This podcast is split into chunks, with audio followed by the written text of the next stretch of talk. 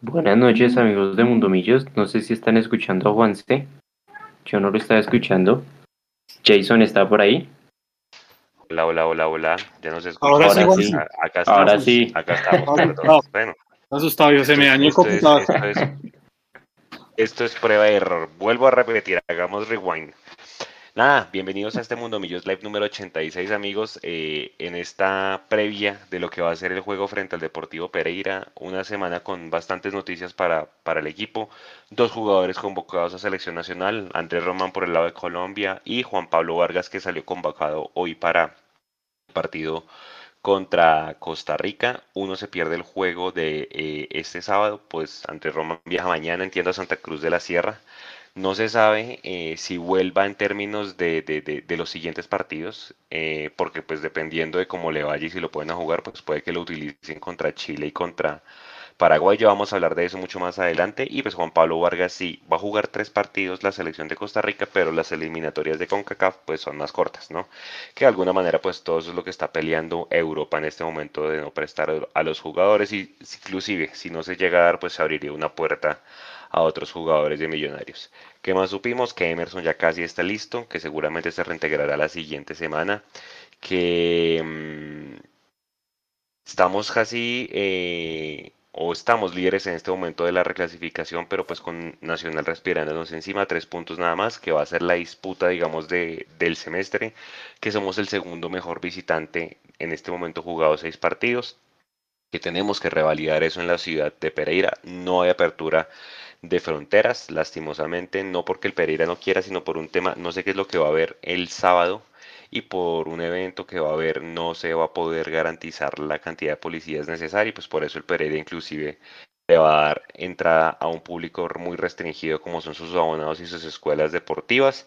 Eh, ¿qué más cosas? Bueno, ya iremos hablando de muchísimas cosas. Jason clasificó el equipo de Hansel Zapata a la Champions League y va a jugar en el grupo del Real Madrid. ¿Cómo la ve? Buenas noches.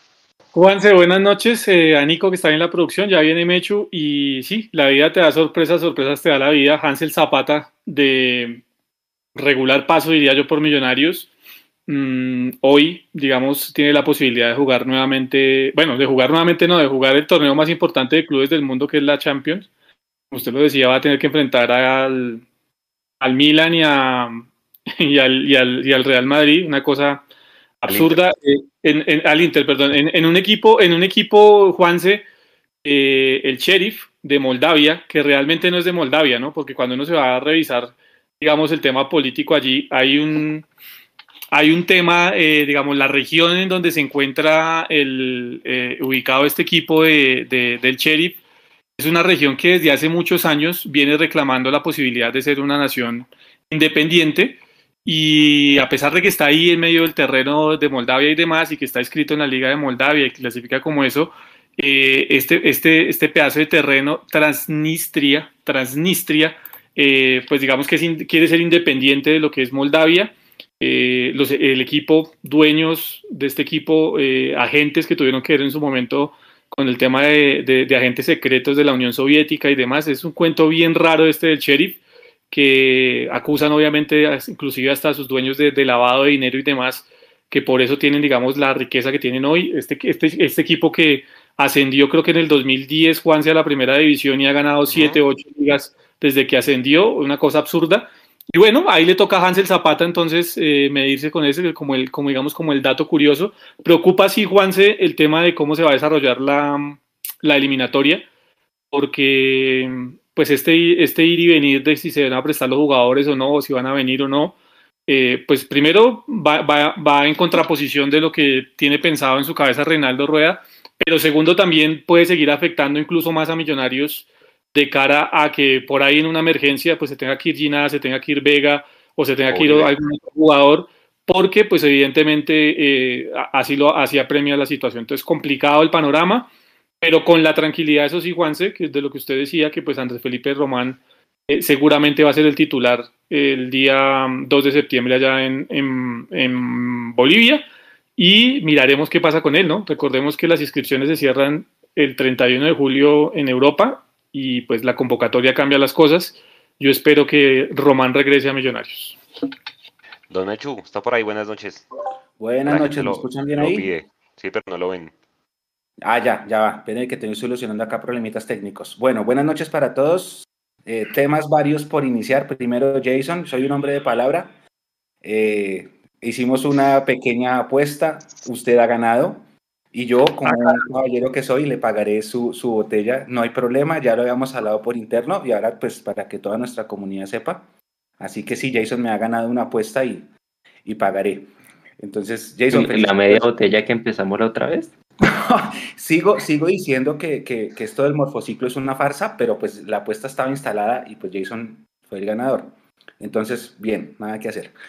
Segundo punto, hay que felicitar a toda la gente en Pereira porque lo que hicieron lo hicieron perfecto. O sea, había gente, ya, esto me van a matar, pero yo sé que había gente que había comprado tiquetes, había gente sí, que ya había tenido eh, o, o por avión o por bus, había gente que obviamente esos tiquetes no son reembolsables, entonces igual creo que muchos van a ir. Tengan mucho cuidado, mucha gente va a ir, pero Pereira lo hizo perfecto. No solamente restringió la boletería, sino se aseguró de que no se pueda entrar por ninguna vía, porque les pide a los abonados para poder entrar un poder, mejor dicho, el abonado no podría vender la boleta o regalarla, tiene que ser el abonado el que puede entrar. Entonces lo hicieron perfecto. De hecho, voy a contar una incidencia. eh, nosotros como medio de comunicación todavía no tenemos asegurada la entrada. ¿Por qué? Porque no nos quieren dar el cupo. Mañana se define con la gente de, prensa del Pereira. Así que es posible que nosotros tampoco podamos entrar y rompamos nuestra filosofía tradicional de estar en todos lados por culpa pues de estas medidas. Pero lo aseguraron perfecto. Es que no solamente fue decir cerramos fronteras, que es lo que generalmente se hace. A veces cierran fronteras, pero pues la gente se va por su lado, encaletada y, y logra entrar o consigue una boleta de occidental, entra, se sienta, ve su partido y se devuelve muy tranquila, eso sí, no pasa nada. Pero esta vez aseguraron de cubrir todos los espacios. El único espacio de pronto posible para la gente que nos está viendo que tiene pasajes comprados, por tema comercial tienen que haber boletas de cortesía. Y esas boletas de cortesía, que no sé cuántas son, las tienen los patrocinadores del Pereira. Al existir boletería de cortesía por compromiso con patrocinadores, que es como dice el comunicado, existiría, esto no es verídico, es, es una pequeña posibilidad, existiría la posibilidad de que haya reventa de esas entradas de cortesía. Es la única forma que yo veo que la gente al estadio. Por los patrocinadores del Pereira, que por compromiso comercial, el Pereira tiene que dar una, una Es como cuando a Millonarios acá le da boletas a Pepsi que le rifa, a Cafam que le rifa, a- en su momento a Petrobras. Los patrocinadores por tema contractual reciben una serie de entradas de cortesía y creo yo que es la única posibilidad, porque es que esta vez cerraron de verdad todas las puertas. Cerraron Occidental, que es el escudo de mucha gente. Cerraron, pero Norte, que iba a ser pues, donde iba a entrar la barra. Y fuera de eso se aseguraron de que el abonado tenga que entrar siendo yo el abonado. O sea, yo no puedo decirle a mi hermano, tome, eh, le regalo mi boleta, entre. No, o sea, y lo hicieron perfecto. Lástima por la gente. Mucha gente igual va a ir, ¿no? Y por eso esa es mi invitación. Tengan mucho cuidado porque si no hay entrada, pues mucha gente va a ir a quedarse allá con, con- en el hotel o lo que sea, a ver el partido en algún lugar aledaño. Tengan mucho cuidado que yo dije, Pereira es una plaza fregada para nosotros.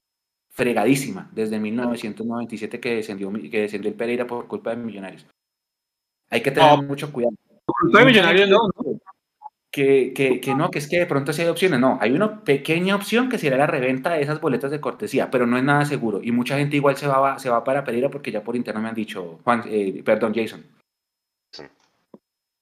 Sí, no, no, que es que decía Mechu que, que el Pereira descendió por culpa de Millonarios. No, eh, Millonarios no ganó lo que tenía que ganar ese día, pero pues, pues no fue culpa de Millonarios, fue culpa de una mala campaña del Pereira, de muchas malas campañas del Pereira, que al final lo terminaron mandando a, a la B. Lo que pasa es que Millonarios en aquel partido, eso era Unicosta, ¿verdad, Mechu? Eh, estaba, estaba obligado a ganar ese partido. Pues bueno, obligado no, Millonarios si ganaba ese partido, pues el que se quedaba en la primera división era el Pereira. Al final el Unicosta nos terminó ganando.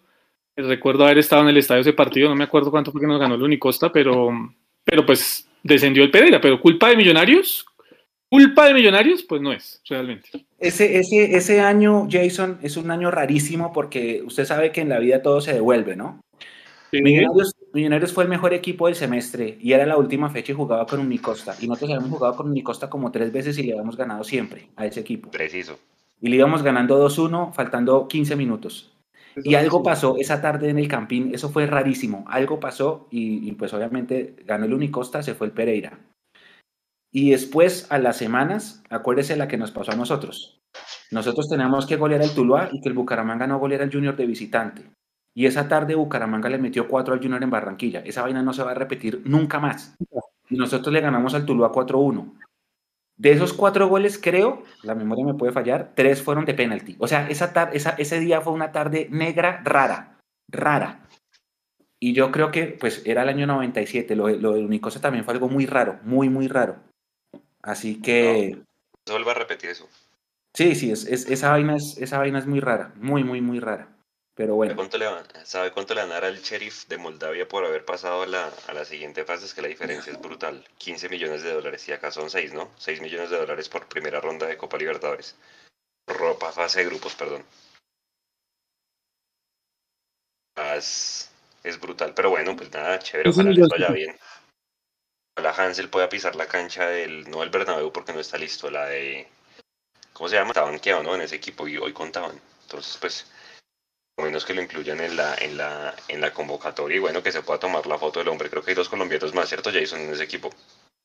Sí, Juan, sí hay dos, dos colombianos más, no recuerdo ahorita exactamente los nombres de los jugadores, pero sí hay dos colombianos más en ese equipo del Sheriff, que como lo decíamos, primera vez que va a la fase de grupos de la Liga de Campeones, y como usted lo dice, pues va a estar eh, enfrentándose entre otros al Inter y al Real Madrid.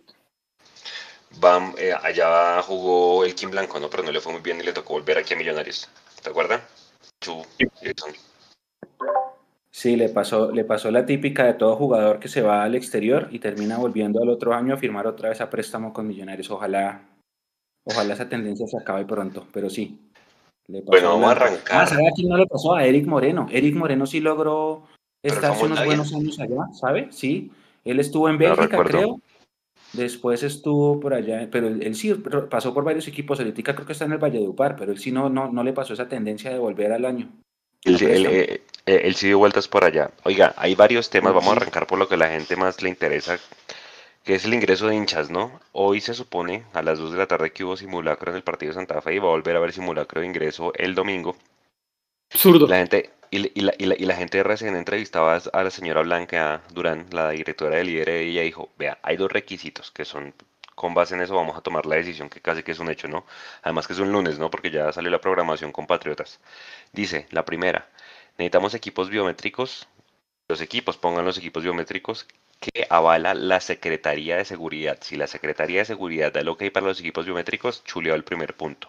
Y decía que el segundo punto es el IDIGER, que es el Instituto para la Gestión del Riesgo, el número de personal logístico y de seguridad que se requiere para un evento de estos. Sí, a partir de esos dos requisitos casi que estaría aprobado pues el ingreso. Yo entiendo, Mechu Jason, que el lunes hay una reunión con los representantes de las barras seguramente para acordar, no sé, protocolos, manejos, si alguien se porta mal lo identifican y no sé, no sé para qué es esa, esa reunión del lunes, pero creo que ya con eso estaría y es un hecho ya la, el ingreso, ¿no? Porque tanto Santa Fe como Millonarios casi que alcanzaron a tener un plan B, ¿no? Creo que inclusive Santa Fe pensó en irse para Soacha, algo dijo el presidente Méndez, ¿no? Porque no aguantan más sin ingreso de, de hinchas por el tema económico, oye, Mecho. Eh, en ese sentido Santa Fe se mueve más rápido para todo ese tipo de cosas. Em, yo había entendido que tenían que presentar un plan. Bueno, si es así como usted lo cuenta, entonces ya el plan se presentó y estamos ya a la espera. Y creo, creo que dentro de ese plan los comandos recuperan la norte. Sí. Esa es como la noticia más, Ahora, eh, los comandos seguramente van a recuperar la norte, no por iniciativa del club, ¿no? Sino porque no, por es un tema, ya es una exigencia, digamos, del distrito que la tribuna norte vuelva a ser pues de la barra popular y así seguramente se va a ver en los próximos meses. Pero a mí sí me parece increíble, y yo vuelvo a decirlo, o sea, es que el nivel de, de poco gestión de, este, de esta alcaldía es impresionante, ¿no? Eh, tener, o sea, hoy los hinchas de Millonarios están dependiendo poder, de poder volver al estadio con dos planes pilotos que no los incluyen a ellos. O sea, como hinchas de Millonarios hoy, estamos excluidos de los planes piloto que está haciendo la alcaldía. Eh, es una cosa absurda, o sea, de verdad, es una cosa absurda, viejo. Eh, y en la misma Secretaría de Gobierno está la molestia, porque primero, esta reunión que hubo, antier creo que fue, esta reunión que hubo con los presidentes, tanto Méndez como, como, como Camacho, eh, pues entre todo fue hasta improvisada, porque esa, esa reunión realmente estaba programada. Sí, esa reunión estaba programada realmente para la próxima semana. Conclusión, la reunión que se va a dar el lunes con los hinchas estaba programada no para el lunes siguiente, sino para el siguiente lunes. ¿sí? Ese era el cronograma que tenían dentro de la Secretaría de Gobierno para el tema. Eh, a mí me cogió de sorpresa porque yo estaba esperando esa reunión la próxima semana, cuando me escribieron, oiga, que aquí está Camacho y, está Méndez eh, por Santa Fe y por Millonarios. Ah, interesante el tema. Eh, y ahora resulta que pues la decisión que tomaron desde la Secretaría de Gobierno es que los planes pilotos solo se hacen con la hinchada de Santa Fe. O sea, la misma hinchada que tuvo problemas en la primera improvisación de la alcaldía es la que ahora va a hacer los planes piloto para ver si el hincha de Millonarios puede regresar al Campín. Es una vaina realmente absurda, porque si usted quiere que el hincha vuelva al estadio, el viejo haga partícipe a las dos hinchadas, y no solo a las dos hinchadas, porque es que en Bogotá hay seis equipos. Sí, se le olvida a la alcaldía que en Bogotá hay seis equipos. A falta de dos, hay seis, consumados los de la B. Tigres, Equidad, Bogotá, Millonarios, Santa Fe. Bueno, eh, son seis equipos y, los está, y, está excluyendo a los demás y está haciendo las pruebas piloto con un solo equipo de la capital. Es una, un nivel de improvisación tremendo. Yo espero realmente que esto no vaya a, dar, digamos, paso a problemas, porque es que el hincha de Millonarios va a llegar en la misma situación que llegó el hincha de Nacional y de Santa Fe en aquel partido. Va a llegar al estadio sin saber cómo es el tema sin saber realmente cómo es el tema. Más allá de lo que se diga en la reunión del lunes, el hincha va a llegar sin saber realmente cómo es el tema y cómo va, cómo va a ser el tema del ingreso, cómo va a ser el tema de la bioseguridad, cómo va a ser el tema del distanciamiento social. El hincha normal, el de a pie, usted y yo no sabemos cómo realmente va a ser eso. Entonces el nivel de improvisación sigue por lo alto y yo espero que esto no lo termine pagando Millonarios más adelante. Permítame, permítame, Juanse, que hay una donación de Andrés García. Gracias, Andrés. Y dice, con ese bloqueo los equipos europeos van a convocar como a 12 jugadores del morfociclo, que en ese sentido serían tres botellas. No, no, no, no, Andrés. ya, ya. Porque va a terminar yo en deuda con Jason y ya tampoco, tampoco. No, no, le dé ideas. No, le no, no, no, dijimos una, dijimos una. No, no, no le den ideas porque después vienen y me cobran al por tres. Si los comandos recuperan la norte, ¿desaparecen las sillas? Eso lo dejan ahí. No, no, tienen que salir las sillas. Tienen que salir las sillas. me imagino que, salen. Me imagino que salen. que salir. Ahora hay que tener mucho cuidado, Juanse Jason, porque eh, la alcaldía va a tener la lupa puesta sobre cualquier cosa que pase, ¿no? No solamente nosotros, Santa Fe, eh, las hinchadas de otros equipos que si, hay de, si han de venir, que yo creo que se debe jugar sin hinchada visitante, pero pues no sé, no sé cómo funciona esto, porque acá le quieren dar eh, gusto a todo el mundo y entre todo el mundo están las hinchadas de los equipos de afuera de Bogotá que tienen afición numerosa en Bogotá. Pero cualquier cosita, cualquier cosita, cualquier eh, conato de bronca va a obligar una sanción. Entonces también hay que tener la lupa puesta. Ha habido enfrentamientos entre los mismos hinchas nuestros, hay que tener cuidado porque con cualquier pendejadita vuelven y cierran todo. Pero Mechu, las malas que portar, nos tenemos pues que portar bien todos eso. Pero Mechu, pero es que es que vuelvo yo al tema, el nivel de improvisación es eso, ese es el riesgo que se corre con el nivel de improvisación de la alcaldía, porque usted no puede primero, sin incluir a la, o sea, hacer unos simulacros sin incluir a una de las partes que en este caso es el, hincha de millonarios. Dos, usted no puede dejar todo a una reunión de dos o tres horas que se va a realizar el día lunes. Eh, entonces usted no puede dejar en manos de esa reunión todo el comportamiento o todo lo que pueda pasar de aquí a fin de año en el estadio. Es que, es que el nivel de improvisación es tremendo, porque es que, ¿dónde, vuelvo, yo, vuelvo yo a insistir, ¿dónde está la inversión social real que está haciendo la alcaldía para acercarse a las hinchadas y para cambiar el tema de las hinchadas. Ah, sí, está el programa de goles de paz, pero goles en paz está marchando como tiene que marchar.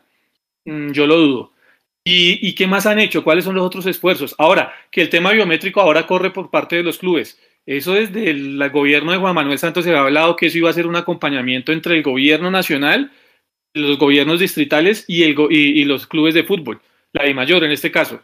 Y aquí le están dejando la responsabilidad solo a los clubes, ni siquiera a la de mayor, sino a los clubes directamente. Es como diciéndoles, si usted quiere un si usted quiere su equipo en su estadio o en el estadio que nosotros le alquilamos, de malas, hermano. Eh, o sea, tenga los equipos biométricos. Además, si nosotros los aceptamos, es decir, si son de nuestros amigos, de los que licitan con nosotros, se los aceptamos. Y si, no, pues entonces no, no, tienen público. Viejo, eh, así no se manejan las cosas. Lo están manejando de una manera completamente segmentaria, en donde están diciéndole a la gente de Bogotá el fútbol, perdóneme la expresión, es una mierda y no nos interesa. Y yo creo que eso no se, no se debe manejar de esa forma y lo están haciendo muy mal desde la alcaldía realmente. Muy mal y ojalá esto no vaya a cobrar situaciones más adelante. No, y la misma alcaldesa lo, lo aceptó en una revista que le hacen, la revista Bocas, que es la que dirige Mauricio Silva, creo que es. Y ella dijo, sí, en esa entrevista dice, la, la equivocamos, o sea, la embarramos, por no decir otra palabra, nos equivocamos, no tuvimos en cuenta muchas cosas, pero pues bueno, ojalá eso le sirva de lección, pero también el mensaje acá tiene que ser para las barras, ¿no? Sí, eh, pilas, yo sé que hay eh, combos que no se quieren entre sí, que se tenían citados para el clásico, un poco de vainas, pero hermano, es otra oportunidad porque el equipo necesita de nosotros y nosotros también necesitamos pues, ver al equipo de nuevo. Entonces, pues obviamente un llamado a la mesura. La tribuna va a seguir normal para la Blue Rain, Mechu. Entiendo que sí, entiendo que sí. Entiendo que sí. Entonces yo creo que ya es el martes, miércoles habrá algún tipo de novedad y por ahí que hacia el jueves, viernes ya, si es que él entra el lunes, pues ya tendremos inclusive pues información de boletería, ¿no? Eh, y que seguramente serán los partidos que se corren dos, ¿no? O sea, inicialmente eran seis, ¿no? Los que nos debía o lo que nos debe el equipo, pues seguramente se correrán después de estos dos que ya pasaron con Medellín y con Santa Fe, si es que con Patriotas se vuelve a habilitar el tema del ingreso de la gente.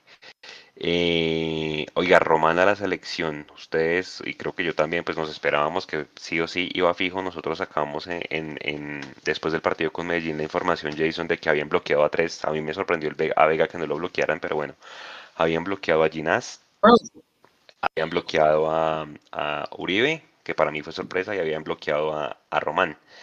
Inicialmente lo que se filtra después de la lista de 28, porque son 28, que en una lista de 30, o sea, dos más, estaba Fernando Uribe también junto con otro. Al final sacaron 28, entonces en teoría Fernando Uribe es el que seguiría en la cola, ¿no? ¿Ustedes creen que Uribe tenga alguna oportunidad de ir? Si, pasa algo con lo de Europa, si no se aprueba, si no se mueven con ese tema.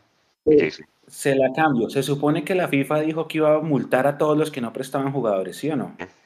O sea, en ese orden de ideas, a las buenas, es lo mismo que la tal Superliga esa, a las buenas o las malas los hacen, los van a forzar a seguir.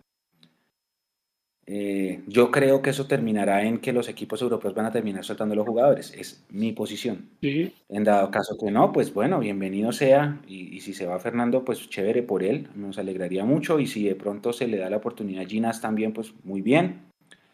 Pero, pero pues yo creería que la historia termina con, con los equipos terminando liberando a los jugadores porque la, ya cuando se ponen a las malas, ahí sí los equipos no tienen ninguna otra opción.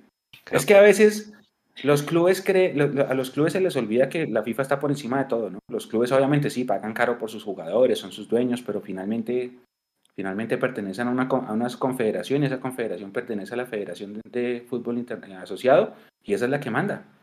Es que, y Jason, antes de darle paso, entiendo que el que arrancó con el tema es Inglaterra, el señor este Boris Johnson, que en Inglaterra sí hay una, una, una, ¿cómo se dice? Una cuarentena estricta que se debe cumplir. Los otros países, Italia, España y creo que ahora Portugal fue el que se unió, está peleando es por lo largo del, del, del tiempo, o sea, que no, en 11 partidos, porque jugar en, en perdón, en 11, en 11 días jugar tres partidos. Y si usted mira con CACAF Mechu hoy con, con, con Juan Pablo Vargas Jason, Juan Pablo Vargas solo se va a perder un partido porque juegan jueves, domingo y creo que miércoles, o sea, alcanza a venir. Mientras que, claro, en 11 días, pues obviamente cuarentenas, el vuelo se retrasa, bueno, todo este tipo de vainas que al final pues hacen que el club de alguna manera necesite pues esos jugadores, Jason. Sí, y, yo entiendo en, en, parte a los clubes y a las, y a las, digamos, a las ligas, tanto a la italiana como a la portuguesa, que, y bueno, y la, y la española que también se, se unió un poco por ese lado, porque es que vienen y los pierden esta semana y media, dos semanas realmente que los van a perder. Van a Europa y a los 10 o 12 días tienen que volver a viajar para la siguiente fecha eliminatoria que hay. Ah, en octubre. Eh, entonces estamos hablando que realmente están perdiendo los jugadores un mes, mes y medio. ¿sí? Sumados más, sumados menos.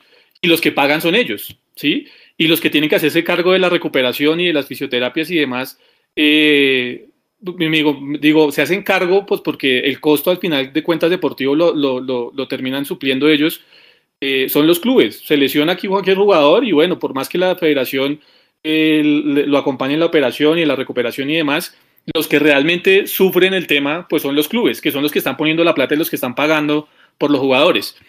Yo creo que también hay hubo una parte de improvisación de la Conmebol, ya lo habíamos hablado en algún momento también. Creo que esto debió irse hacia final, en mi concepto, debió haberse ido hacia final de la temporada 21-22 eh, cuando los jugadores ya quedaran libres de esa temporada, haber corrido de acuerdo con la FIFA haber corrido unos meses, un par de meses el sorteo para, para Qatar y haber venido como se hacía antes, Mechu, cuando se hacía en la, en la década de los 90. Eh, un mes completo de eliminatoria, se jugaron los partidos que hay que jugar y tal luego el que clasificó, clasificó y no fuimos. Y no estaríamos en este enrido que hay ahorita, pero pues obviamente todo obedece a, a, a, temas comerciales, ¿no? Porque ese tema del sorteo también tiene un tema comercial de por medio y ya está estipulado que tenga que ser la mitad del otro año. Eso es lo que está, digamos, fregando todo este tema, pero lo más lógico sería eso, que corrieran un poco más el tema del sorteo para que a final de la próxima temporada todas las selecciones se pudieran reunir con todos sus planteles eh, profesionales, por decirlo así, con los que son, jugaran las fechas de eliminatoria de manera continua, seguida y ya, listo, vamos para el sorteo y vamos para el mundial. Esa sería la más fácil y no estaríamos en todo este enrollo. ¿no? ¿Hecho qué dice? ¿Será que alguno va, alguno o, o, Ginazo o, o, Uribe? Eh, no, yo la verdad creo que... finalmente van a, van a terminar liberando a los jugadores. En dado caso que no, sería chévere por ellos. Hoy estaba yo mirando porque también convocaron a Juan Pablo. Juan Pablo se pierde solo un partido, ¿no? El de Patriotas. Juan Pablo se va después de, después de Pereira. Sí, y eh, obviamente con CACAF ahorita empiezas, eh, es, una, es una maratón de partidos en CONCACAF porque ahorita empieza la fase final y todos los equipos potencia de CONCACAF entran ahorita y es, son todos contra todos, o sea, Estados Unidos, México, Costa Rica, creo que Panamá es el otro, no sé, ingresan ahora y entonces eh, vamos a perder a Juan Pablo varias convocatorias, ¿no? Lo que pasa es que son, como usted decía, Juanse, en octubre y en noviembre también. Exactamente. Eh, ¿Qué es lo chévere dentro de todo, no? Mucha gente, pues es que yo veía las publicaciones de Mundomillos hoy y yo decía, no puede ser, es que ha pasado mucho tiempo. 18 años desde el último gol de un, jugador de Millonarios en selección. Ah, bueno. 18 años. Señores, eso es otro ¿Ah? tema. Miraba yo, eh, ¿quién fue el último jugador convocado? Pues lo pusimos también, Bedoya. ¿Cuánto tiempo fue eso? Entonces fue, a ver, en eliminatoria fue Roballo porque se lesionó. Roballo, 2011. 2010. 2011. No, 2011. 2011. 11, 10 años. 10 años desde el último convocado. No jugó. Convocado, eh, convocado. ¿Cuándo jugó Bedoya? El 2008. 2008, imagínese. 2008, no, 2009, 2009, Juanse. 2009 juega de 12 años. Sí, juega como. Dos años desde la última vez que un jugador de Millonarios jugó en una selección Colombia, pero jugó por, por, por no por la gaseosa, jugó. Sí, sí, sí. Titular. ¿Sí? Titular. Eh, atrás, 18 años, el último que hizo un gol, Jorge López Caballero. Eh, atrás, Milton Rodríguez 2008, eh, Carlos Castro 2000-2001. Eh, y uno se va atrás, más atrás, y no sé si, si esa la pusimos, la del equipo del 95 de Popovich, que fue oh. base de la selección previo a la Copa América de, Uruguay. Le faltó el Fosforito López, que él, él, era fijo, él era el central fijo de esa selección. Ah, que se, lesionó. Se lesionó cuando lesionó se le acabó la carrera. Yo creo que, yo creo que mi, mi, mi, aversión a la selección es por culpa de esa lesión de Osman López, ahora que lo pienso, porque yo tenía 13 años y, se partió la rodilla y fueron como 6, 7 meses. Ah, pero, pero, pero, Mechu, acá sí nos dicen, claro que no jugó tampoco, ¿no? Pero Esteban Gutiérrez tiene razón. Acuérdese que en la Copa América del 2011 el titular obviamente era David Ospina y en un entrenamiento se termina rompiendo creo que la nariz, ¿sí? Eh, y ahí el que entra a esa convocatoria es Nelson Ramos, y tienes razón Esteban, Nelson Ramos estuvo en esa Copa América del 2011, pero tampoco ah, jugó, tampoco jugó, tampoco. jugó, sí, exactamente. Tampoco, sí. Pero Franco fue a la del 2015, a la que fue en, Chile, a la, A, la Copa América, pero tampoco jugó ni un partido. ¿Pero sí fue la de Chile o fue la del Centenario? Fue la de Chile, fue la de Chile. ¿Fue la de Chile? A la del Centenario fue Felipe Aguilar. ¿Se acuerda que lo pusieron en un ah, partido por allá con Costa Rica y, mejor dicho, se lo tiraron? Eh, si no estoy mal, el último jugador que estuvo en un mundial fue Wilmer Cabrera, que para esa época jugaba en Millonarios en el 98. El 98. Preguntar, Wilmer Cabrera, porque está, hablaban de Oscar Cortés, pero Oscar Cortés estuvo en USA 94 o no, o no alcanzó a Sí, sí, sí, sí, él estuvo en USA 94. Él hizo parte de la nómina del 94, pero el último en ir al mundial, como lo dice Mechu, eh, fue Wilmer Cabrera, que en esa época estaba acá en Millonarios entre otras que creo que también estaba el Palomo, el Palomo Zuriaga en Millonarios, junto al Pony Maturana, era ese como el equipo, digamos, eh, boom de la época de Millonarios, y Wilmer Cabrera termina yendo al Mundial de Francia 98. y creo que sale en el álbum de Panini de Francia, el registro de Millonarios alcanza a salir en el sí, sí, sí, sí, sí, sí, sí, me acuerdo. Eh, entonces, bueno, más atrás, en Italia 90, sí estuvo Guarán, estuvo la Gambeta, y creo que Rubén Chova, no me acuerdo si Rubén, Rubén alcanzó o no. No, Rubén no, estuvo no la Gambeta y Guarán. En la Gambeta y Guarán. Eh, y entonces atrás, ahí sí, bueno, en esa, ya ahí. Alejandro Brani y Willington. atrás de eso y hacia allá iba, porque entonces hoy salió la noticia, bueno, ya había salido la convocatoria de Román y salió la de Juan Pablo Vargas. Dos jugadores en selección. Nosotros generalmente teníamos a Wilker en selección, Wilker era un fijo, pero era él solo, ¿no? Creo que quién lo acompañaba, de pronto Ortiz, en algún momento alcanzó a estar. el, el Ortiz. El que iba era Román Torres. A Panamá. Ah, Román, Román era siempre en selección. Pero entonces, digamos, yo entiendo a la gente, porque pues han pasado 18 años desde el último gol, 10 años desde el último convocado, pues la gente dice, caramba, y se le infla el pecho, tengo un jugador en mi selección. Y eso hay que entenderlo y, uno, uno tiene que alegrarse por ellos, ¿no? Yo por eso digo, yo no soy hincha de la selección, pero pues sé, entiendo a la gente que está feliz hoy porque por fin ve un jugador de Millonarios representando lo que es el equipo de su país. Eh, y entonces uno se tiene que ir atrás, muy atrás, muy, muy atrás, como decía Jason y Juanse, muy atrás, o sea, a finales de los 70, cuando Millonarios era la base de la selección, de pronto principios de los 80 todavía. Eh, en esas épocas, Millonarios prestaba 5 o 6 jugadores a la selección y nadie le aplazaba un partido, le tocaba ir a jugar la liga y jugaba los partidos de la liga con, con suplentes y con, y con pelados de las inferiores. Y era como usted decía, Juan, se, se jugaba las eliminatorias un mes completo, entonces era 6, 7 partidos sin titulares y aguántese como pudiera. Y usted revisa los libros de historia y Millonarios sin titulares, o sea, sin Brandt, sin Ortiz, sin Morón, sin... ¿Quién estaba por ahí? No, Prince es un poquito más allá. Sin, eh, no sé, no sé si Arturo Segovia pronto era parte de la selección. Claro. Eh, Fijo. Eran como cinco. Y sin ellos, Millonarios ganaba los partidos y se mantenía en la parte alta de la tabla. Entonces es chévere tener que volver a esas épocas de, uy, Juan Madre, no tenemos a Román, no tenemos a Juan Pablo. Si llegan a llamar a Ginás, ¿con quién jugamos en la defensa?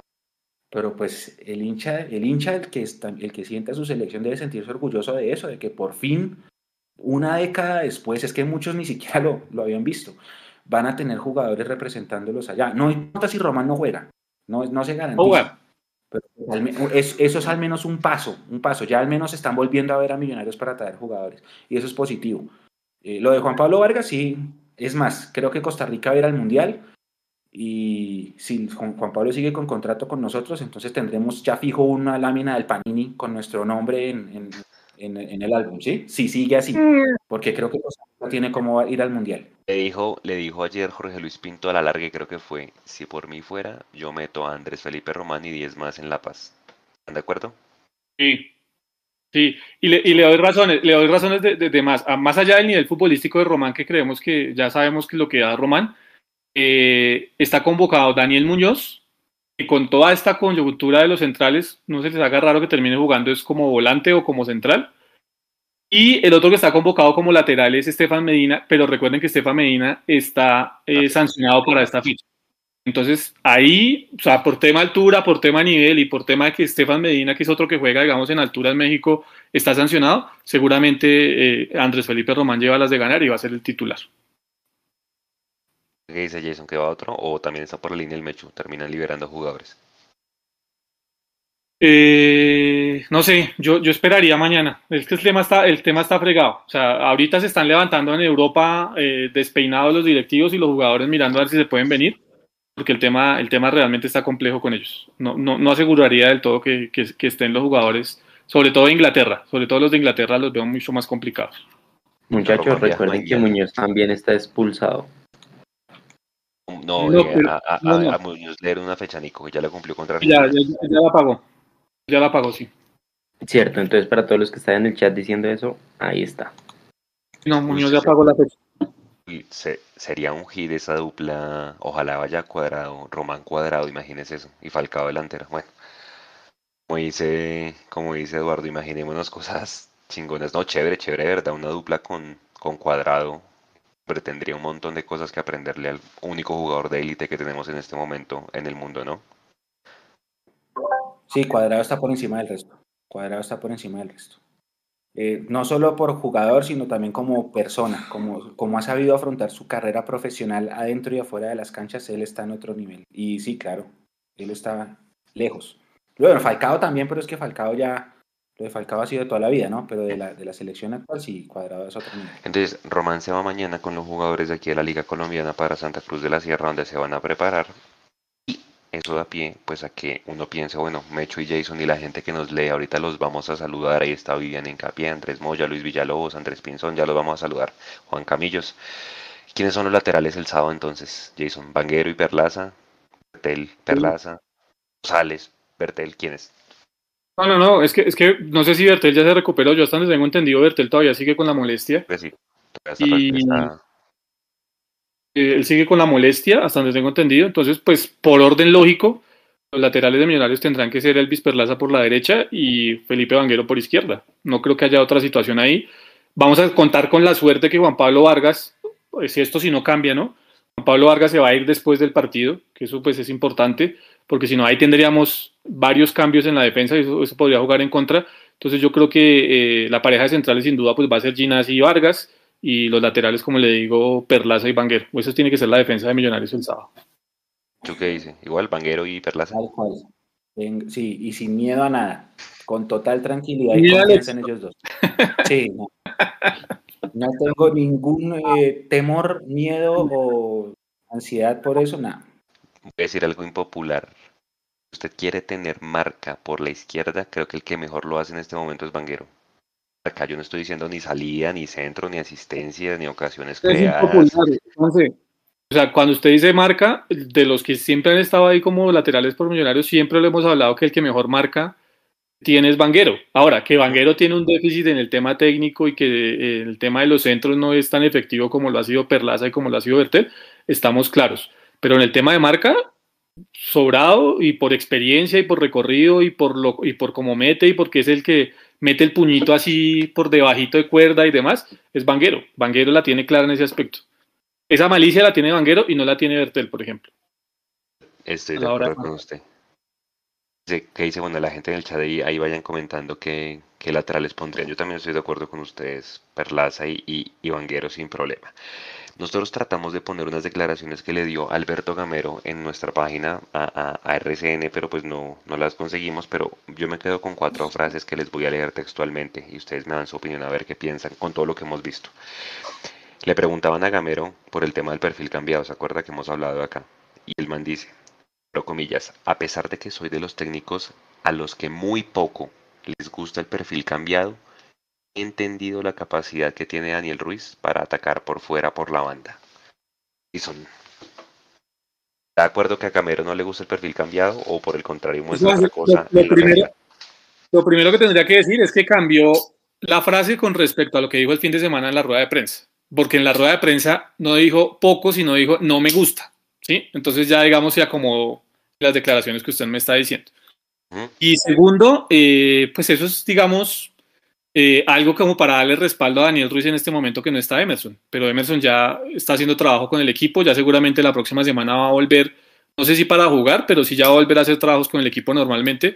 Y tan pronto esté listo Emerson, el titular va a ser Emerson. Lo que pasa es que obviamente eso también es un espaldarazo que tiene el, técnico y es parte del cassette que ya tienen prendidos como para hacer sentir, y está bien que lo haga, importante a Daniel Ruiz, para que Daniel Ruiz esté con, con las pilas puestas cuando le toque jugar.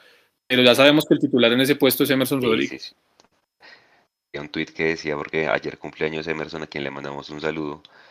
eh, 21 añitos, ¿no? Cumple, cumple Emerson. y había alguien que decía en el tweet, si se quieren sentir viejos, Emerson Rodríguez nació en el año 2000. ¿Usted qué estaba haciendo en el 2000, Mecho? Yo estaba, estaba en 11. ¿En 11? No, ay, no fregues. Estaba en 11. Ah, bueno, estaba sí. en 11. Es más, el día que yo presenté, nosotros, acuérdense que Millonarios eh, duró 17 años sin perder con Nacional como local. Esa fue una racha sabrosa del 83 al 2000. Se acabó en, el, en agosto del 2000. Ese día yo presenté el ICFES. Después del ICFES perdimos con Nacional 1-0 y ahí se acabó la racha y desde ahí, duró- mire cuánto tiempo pasó para a ganar, seis años. Pero sí, yo estaba en 11, imagínense. En el año 2000, ah, hoy poníamos una foto, Mecho, ¿se acuerda que cuáles eran los jugadores convocados? Y también estaba el hijo del Chiqui, se nos pasó. El hijo del Chiqui también lo convocó cuando el Chiqui dirigía la selección en ese partido con Perú. Imagínense, ahí estaban haciendo Emerson Rivaldi. Bueno, si nos queremos sentir viejos, ¿usted qué dice con el tema del perfil cambiado? O Gamero, Mecho. No, eso es cassette, Juanse, eso es cassette. Sí, sí, sí. Eso es cassette. Sí, claro, o sea, después de poner a Perlaza 70 partidos con el perfil cambiado, no me vengas a decir que no te gusta el perfil cambiado. Sí, o sea, uno tiene que ser consecuente, es lo que yo siempre digo a la gente. Palabras bonitas dice cualquiera, los hechos son los que valen y los hechos tienen que concordar con lo que uno dice. No me puedes decir que no te gusta el perfil cambiado si sientas a Bertel. El... Eso. Para meter la Perlaza con perfil cambiado. Ahí, como, ahí es como dice Eduardo, ¿no? No me suena la letra con la música. No, eso es casero. Jason, la siguiente. Señor. El GP, el GP, vuelvo a abrir comillas, el GPS, que es esa vaina que se pone, que es como un brasier, ¿se ha visto? Los futbolistas. Eso. Dice, el GPS dice que David McAllister Silva es el jugador que más recorridos hace en el terreno de juego. A mí eso me sorprendió, yo pensé que era Vega, pero bueno, pues el GPS y los datos dicen que es McAllister Silva, pues es McAllister Silva. Es consecuente con lo que uno ve en el terreno de juego. A mí, por ejemplo, me sorprendió, vea que yo pensé que era Vega.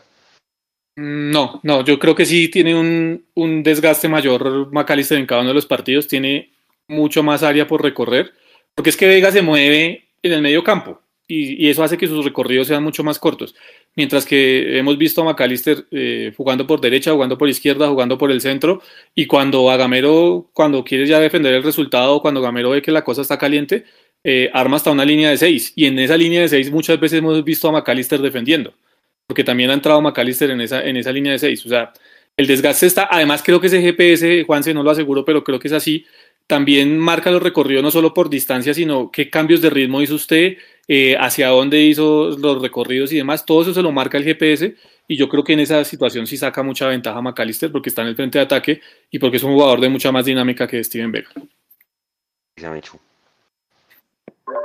Sí, sa- ¿sabe qué, qué me hace pensar lo que usted acaba de decir, ese dato? Que el, el dato es buenísimo.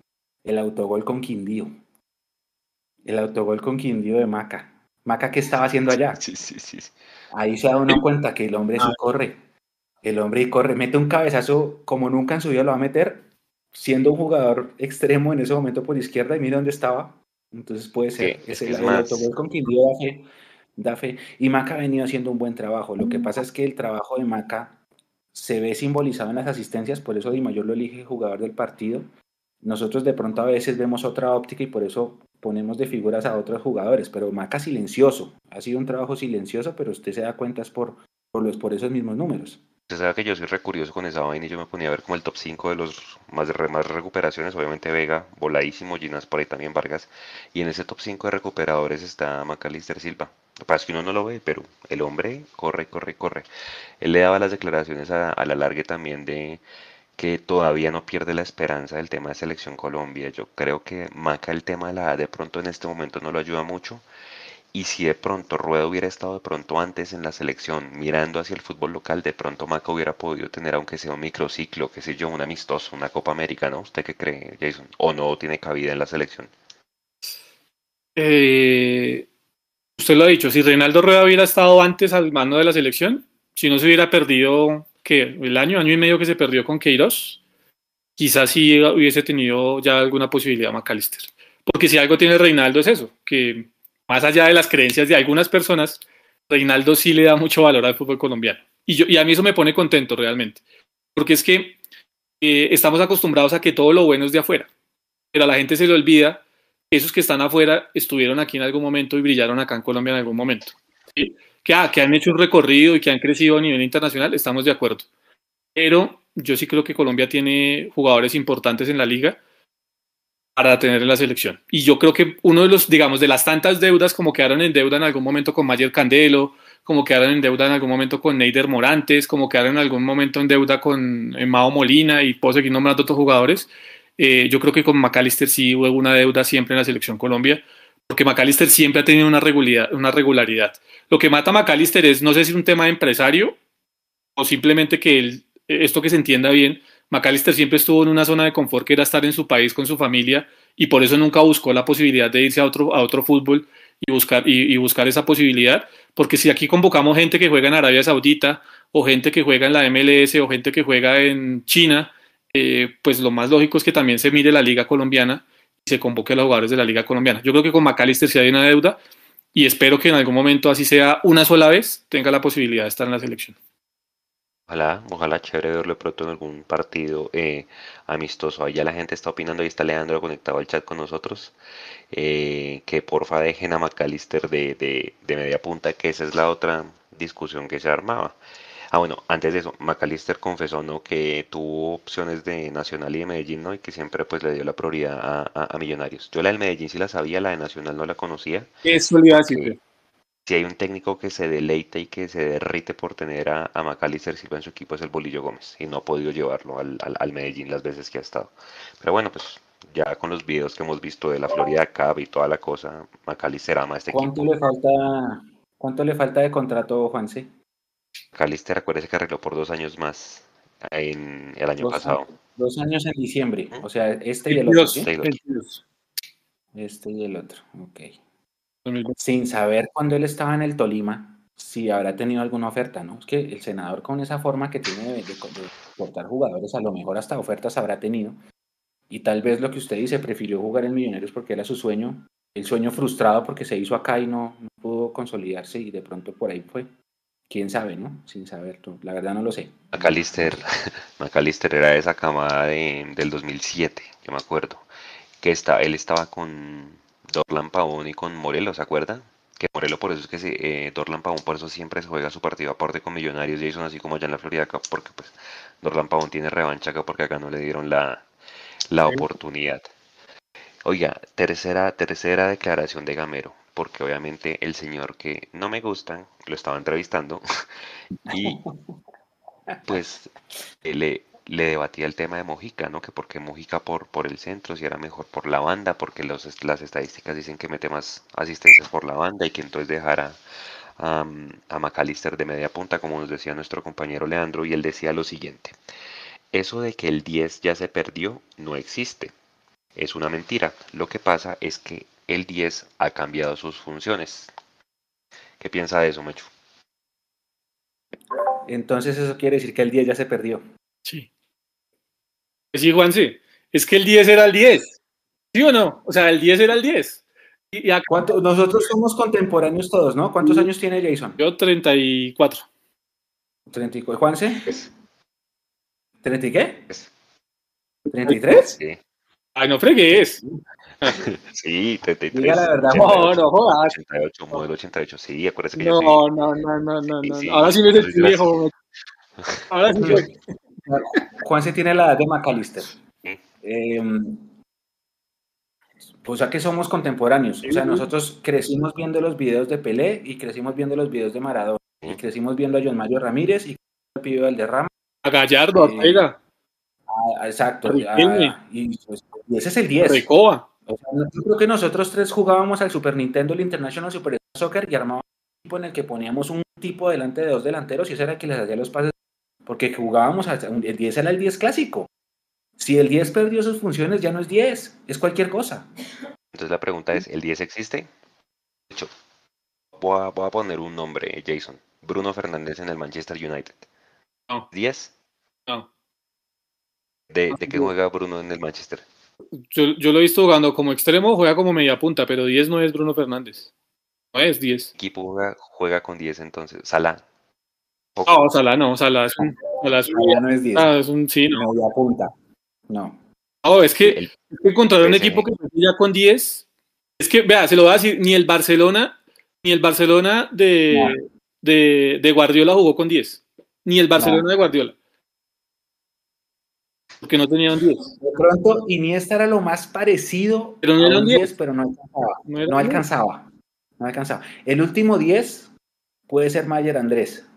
En el fútbol colombiano sí. Y me atrevo a decir pronto en Sudamérica. Porque es que. Omar Pérez, ¿o no? ¿Cómo? ¿Cómo? Omar Pérez era Riquelme.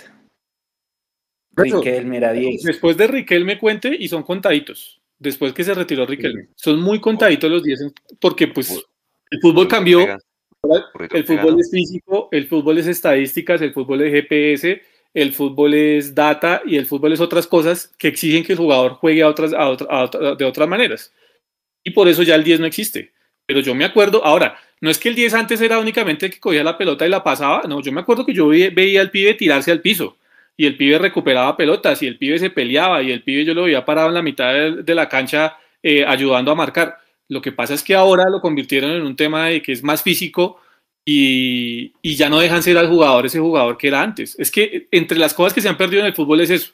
Que el jugador pueda tirar una gambeta, que el jugador pueda hacer un lujo, que el jugador pueda hacer un taco. Eso ya no lo vemos porque ya se los cohibe. Y la última que decía es, ¿se acuerdan que en su momento hablábamos de por qué no mandar, y creo que Gamero lo hizo antes de que llegara Daniel Giraldo, mandaba a McAllister retrasado, inclusive con Vega, ¿no? En la primera línea de volantes. Y él, literal, abro comillas. No me gusta David McAllister Silva de medio centro, porque queda muy lejos del arco. Con la llegada de Nelly Giraldo ya no volvamos a volver a ver a McAllister Silva de atrás. ¿Qué dice Jason? Pues no sé, o sea, repitió el libreto de Pinto. Acuérdense que Pinto, si no me falla la memoria, ustedes que tienen mejor memoria que yo, eh, es el que manda a jugar por la banda McAllister. Que fue de las cosas que se le criticó a Pinto. Y repitió el libreto de Pinto, porque Pinto dijo exactamente lo mismo. Que McAllister le quedaba muy lejos del área si lo ponía a jugar allá en el medio campo. Yo eso no lo creo, porque para mí McAllister sus mejores años en el Tolima, en el Real Cartagena e incluso en Millonarios, los hizo ahí, jugando desde la, desde, desde la media cancha. Como un 8 o como un 5, como ustedes lo quieran poner, pero lo hizo desde ahí y creo que rinde mucho más en esa, en esa posición. Dice Mechu. Aprovecho el momento, Juanse, para invitar a la gente. Mañana habrá rueda de prensa previa al partido en Pereira. Eso va a ser más o menos a eso de las 11 de la mañana. La en nuestras plataformas, como siempre, con la producción de Nico. Y digo esto porque me acordé que nosotros en esas ruedas de prensa generalmente transcribimos de una vez en Twitter lo que va diciendo el programa. Y si ustedes se van a Twitter, que es donde las transcribimos, eh, Gamero dice otra cosa. Gamero dice, cuando le preguntan por variantes del medio campo, él dice, tengo a McAllister. Tengo a McAllister que puede suplir esa posición. ¿Se acuerda cuando le decían, oiga, Camilo, se le, no sé, sancionado Pereira, ¿qué va a poner? Entonces él decía, puedo improvisar a Breiner Paz, tengo a Dewar Victoria que viene de las inferiores, eso, ahí todavía no había llegado Giral, utilizar a McAllister, decía eso.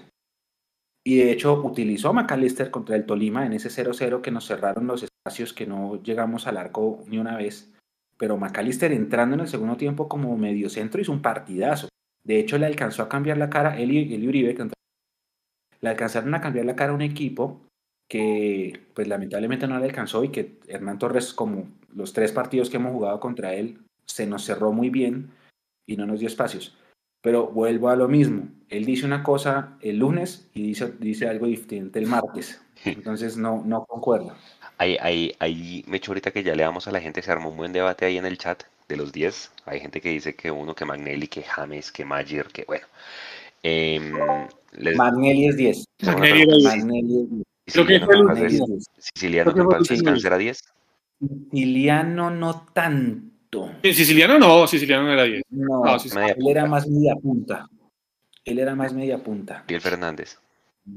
Gabriel Fernández. No. No. Era 10. Era Gabriel Fernández. Para mí era más un delantero que cualquier otra cosa. Media punta. ¿Delantero?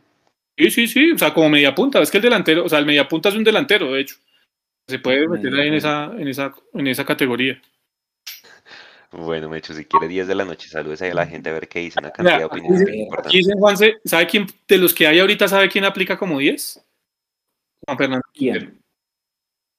Sí, puede ser. Lo que pasa es que también puede jugar por una banda, ¿no? Sí, pero es el único que tiene las características de un 10. De los que hay hoy, realmente. Es el mismo James, ¿no? El resto. Más que James no es 10. Más que James, bueno, James es el streaming. Voy a dar nombres de la comunidad y ustedes, ustedes me dicen sí o no, ¿listo? Pero salude a la gente. Que se armó el debate, como dice Juanse. Entonces salude arrancamos. A la gente, salude a la gente también. Nicolás Romero, Cristian Marrugo, ¿sí o no? No. Uf. Listo. G Polo M en Twitch, Giovanni Hernández. Sí. Sí. Era, sí, era 10. Giovanni Hernández, y Giovanni Hernández en su época era un jugador. Pues, eh, pues ese equipo de la Copa Confederaciones, eh, la figura de esa selección Colombia era Giovanni Hernández. Allá en la, única, la, única, digamos, la, una campaña que tuvo con la selección, esa Confederaciones, porque la selección le quedó, le, quedó le, le, fue difícil, pues, por no decir otra cosa. Pero la, la mejor versión de Giovanni Hernández en lo personal fue cuando estuvo en el Medellín. En lo que yo lo vi, para mí fue la mejor versión. Puede ser, sí. A ver. ¿no? Germán Villamil, Luca Modric, ¿sí o no? No, no, no. no. Brandon en YouTube, James.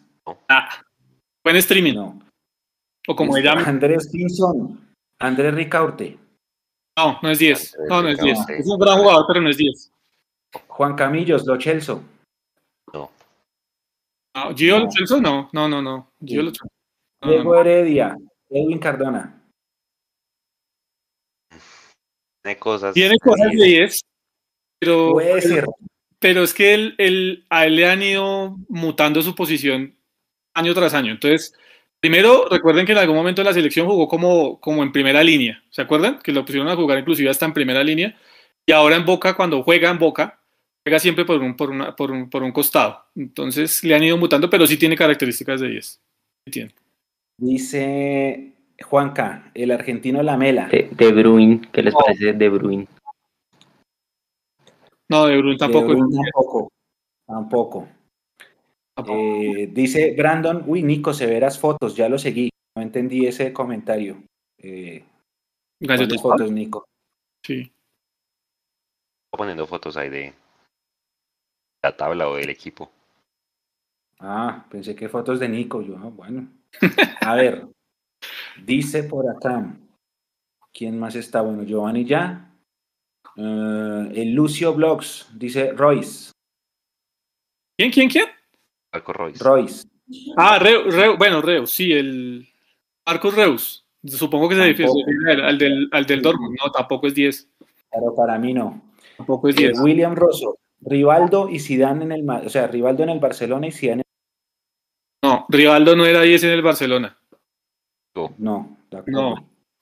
Zidane sí fue 10, pero pues Rivaldo no era, no era 10 en el Pues Barcelona. Figo, ¿no? Y, Zidane, y Zidane era 10 en la selección, más no en el Madrid ni en el Juventus. Ahí se las dejo. De acuerdo. De acuerdo. Y en la selección con asterisco. Pero Andrés Gutiérrez, Bernardo Silva. Bernardo Silva. ¿Ese juega en dónde? ¿En el City? ¿Es ese? ¿Dónde juega ese? Se me Creo fue. que. Creo que estaba en el City, no, no sé, se me fue la esta, no, no lo tengo. Paso. No, eso hay una Eh, cantidad. dice- Es, es debatible ese tema del 10. Leandro, Leandro menciona a Paul Pogba. Leo está conectado. Un abrazo, Leo. Grande, grande, gigante. Back 10, Pam, A mí no me parece que Pogba sea 10, no. mi Pogba no. es volante llegador. O sea, es retrasado, pero Sí. pisa, pisa el área un montón. Pogba tiene las características de Freddy Rincón, guardando proporciones cuando jugaba. Juegan muy está diciendo, y dice, dice Leo que Juanse se pone, se quita los años. Diga, uy, Juanse, ¿cómo, estamos, cómo estás de joven? De joven. de joven, sí. 30. Sí, sí, sí. En fin, A ver, dice por acá, ah, están hablando de Cuadrado, no, estábamos hablando de Juan Guillermo. Ah, es que Jonathan Barragán menciona que Cuadrado tiene mucha experiencia, el arquero, que Cuadrado ya es un expediente cerrado. Yo Cuadrado del arquero no, ya no, ya no Lo que pasa es venir. que lo que pasa es que me echó hablan de cuadrado porque como se va a abrir una ventana de jugadores libres en, en septiembre, y pues seguramente Millonarios dicen que sí o sí va a salir a buscar arquero el otro año. Que porque no traer a cuadrado de una vez, pero uy, no, ya ciclo cerrado, recontra cerrado, ¿no? Sí, ya. Dice, hay mucha gente hablando de que el Tico Ortiz quedó libre, que traerlo. de-. ¿Y por qué se fue? ¿Por qué se fue del Tolima? hasta, hasta donde yo tengo entendido, no está libre. O sea, no va a continuar con el Tolima, pero él no está libre. O sea, no entraría, hasta donde tengo entendido, a hoy no entraría como los jugadores libres. Porque él tiene contrato con el Tolima. Lo que pasa es que no va, va a seguir en el Deportes Tolima. A ver, dice Natalia Martínez, Salá, no, Salá no. No. Salá no. Jorge Valdivia, dice Juanca. Claro. Él sí tiene, Oh, él sí. sí tiene pinceladas de Ese 10. sí es Él 10. sí, Valdivia sí. Valdivia Eh, sí. El ecuatoriano, ¿cómo se llamaba? Miguel el Guerrero dice Francesco Totti. Guinaga. Aguinaga era 10. Aguinaga era 10. Para mí, Estuvo era cerca 10. de llegar a Millonarios. Estuvo a esto de llegar a Millonarios. A No, esto, a esto. ¿En qué hay? ¿En qué Cuando jugamos la Copa Libertadores del 89, estuvo, Millonarios estuvo, y eso sí me lo sé de Dios, Aguinaga estaba ahí sí como dicen, a una firma. Y, pasó, creo que se murió, se murió uno de los ese año, Mechu, Rafael Pulido, pudo haber sido, creo que era el presidente de esa época del 89. No, creo que el presidente era José, José María, era García. Pero sí, bueno, el presidente de ese año, sí, sí, sí estoy con Mechu, estuvo a esto de traerlo. A esto, Y fueron cosas, esto. pues, ya que no- Algo pasó, creo que se murió, no sé, o, o pasó lo de Gache, no me acuerdo, y se lo llevó Necaxa, Estuvo- pero es, es a esto, a esto. Y, y en esa época, 1989, ya se está de construir el estadio y el, y el- y el que tiene el Barcelona. Estaba, mejor dicho, por esa época. Lo que hubiera sido jugar a Alex Aguinaga acá en Millonarios, Una locura. Estuvo a esto, a esto. Con ese, Ah, bueno. ¿se imagina lo que se había divertido el. Pájaro Juárez y, y e con, con Aguinaga? No, ¿se imagina? Y la gambeta. No, ese era un, eh, hubiera sido un equipaje. Uf. Eh, a ver, dicen acá un, dos nombres. Santiago Montoya. ¿Todavía juega? Sí, claro, hizo dos pases con el Bucaramanga el otro día con Mm, ¿Vio? que remontaron en los dos últimos minutos. ya, Santiago Montoya. ya, ya, ya. Y mencionan a Neider Morantes. Ese era 10. Neider Morantes era 10. Jugaba bien. ¿Para qué? Eh, Diego Heredia del Piero. Del Piero tenía, tenía sus cositas. Arnulfo Arentierra era 10. No, Uy, buena pregunta. Mismo lo Eh, decía. O sea, creo que en algún momento el mismo Valentierra lo dijo, no, yo no soy 10. Lo que pasa es que tenía una calidad tremenda. Sí, Yo creo que, yo Sí, creo que sí. Valentierra era de la cochada, o sea, de, de la misma encapsulada de Mao Molina. Mao Molina no era 10, pero lo que hacían en la cancha o sea, era una cosa absurda, viejo. pero Mao, Mao Molina tenía, tenía pincelazos.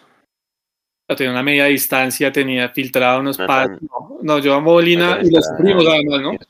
Ah, bueno, acá, acá ya me están explicando que es que sí, que el Tolima no tiene salida de Tico y de, y de otro jugador, Narváez, pero entonces ellos tenían contrato cuando empezó el semestre, creo que el libre no aplica.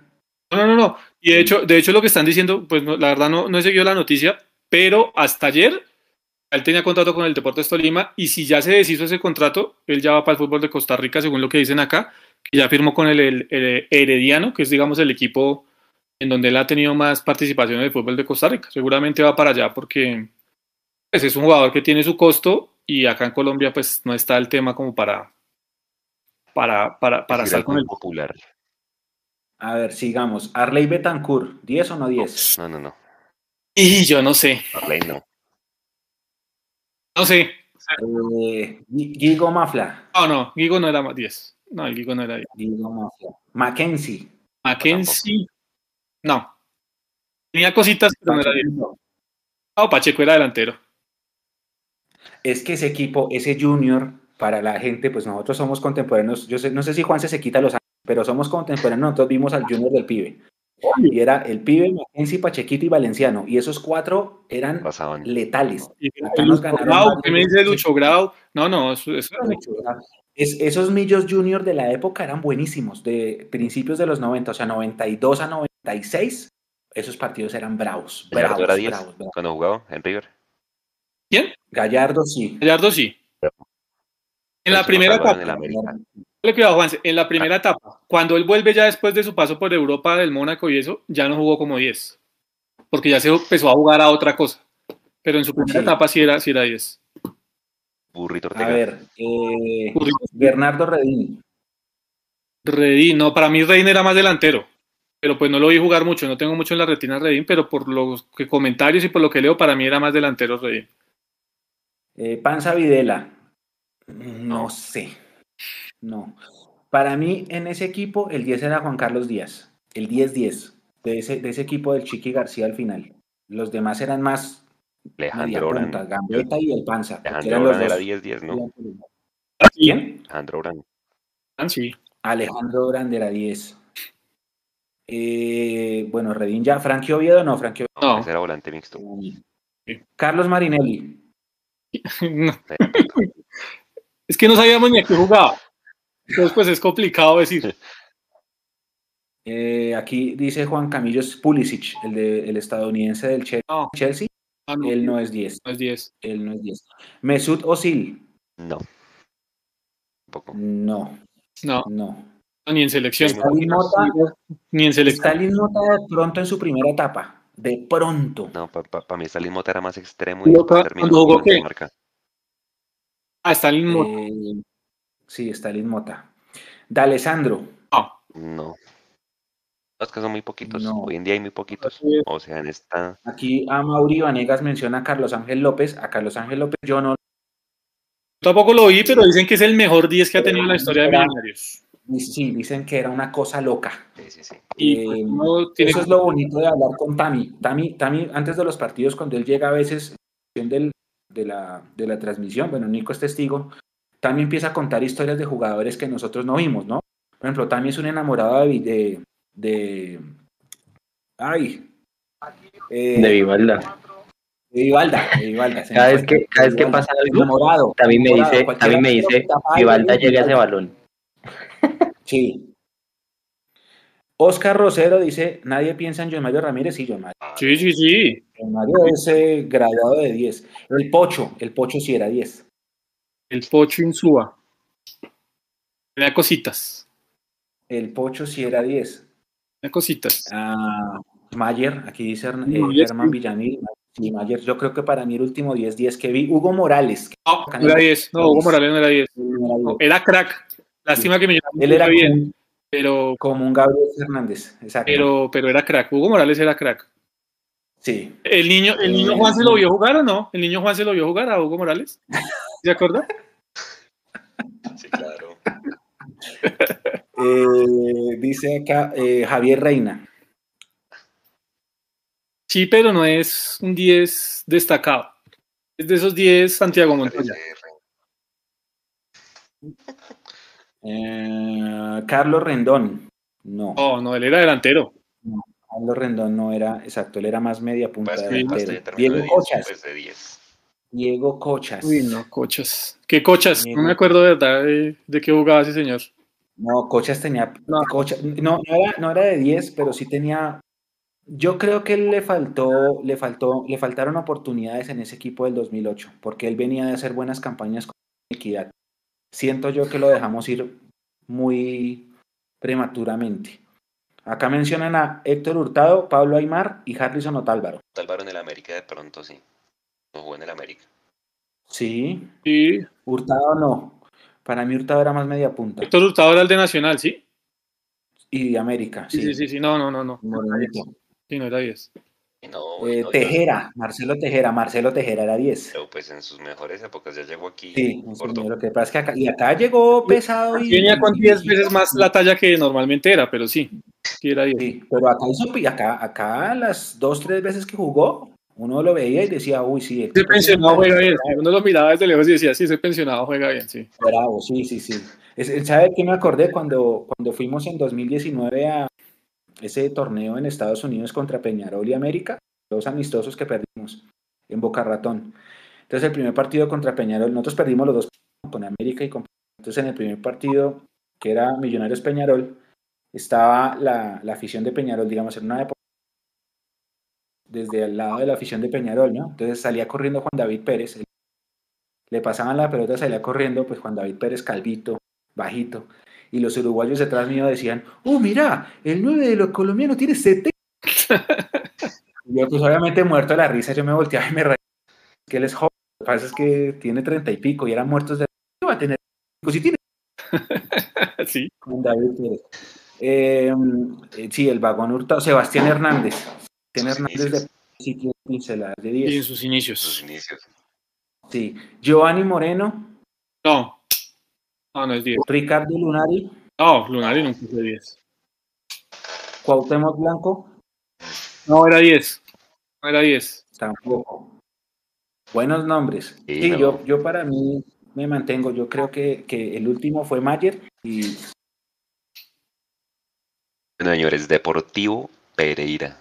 Actualidad de ese equipo. ¿Usted vio el partido ayer? Esos goles que le regaló el Junior, Jason. No lo vi ayer, lo vi hoy en la tarde que estaban dando la, la repe. Eh, el festival, pues, bueno, el festival del folclore, ¿no? Pues Palincha, bacanísimo, un partido bueno, pues en el aspecto de que hubo goles y demás. Pero es muy frágil ese Pereira en la parte de atrás. Muy, muy, muy frágil, muy livianito, la verdad. Y, y pues por algo está peleando el descenso, hay que decirlo de esa forma. Realmente tiene una nómina muy livianita. Alexis Márquez eh, trata de hacer lo que puede con ese equipo, pero, pero es muy livianita la nómina del, del Pereira. Ayer cuando vio que le estaba como se le estaba como embolatando las, las papas, tuvo que meter a, a Henry Rojas, al inoxidable Henry Rojas, y a Wilfrido de la Rosa, y ellos más o menos le arreglaron un poquito el partido a Alexis Márquez. Pero en términos generales, el Pereira es un equipo flojito. Ahora, digo esto y el sábado nos hacen el partido del año, ¿no? Pero pues lo que uno puede ver es un, es un equipo flojo. Pereira no nos gana Mechu hace 12 años. ¿Vieron el video hoy? ¿Quién nos hizo el gol la última vez que Pereira nos ganó?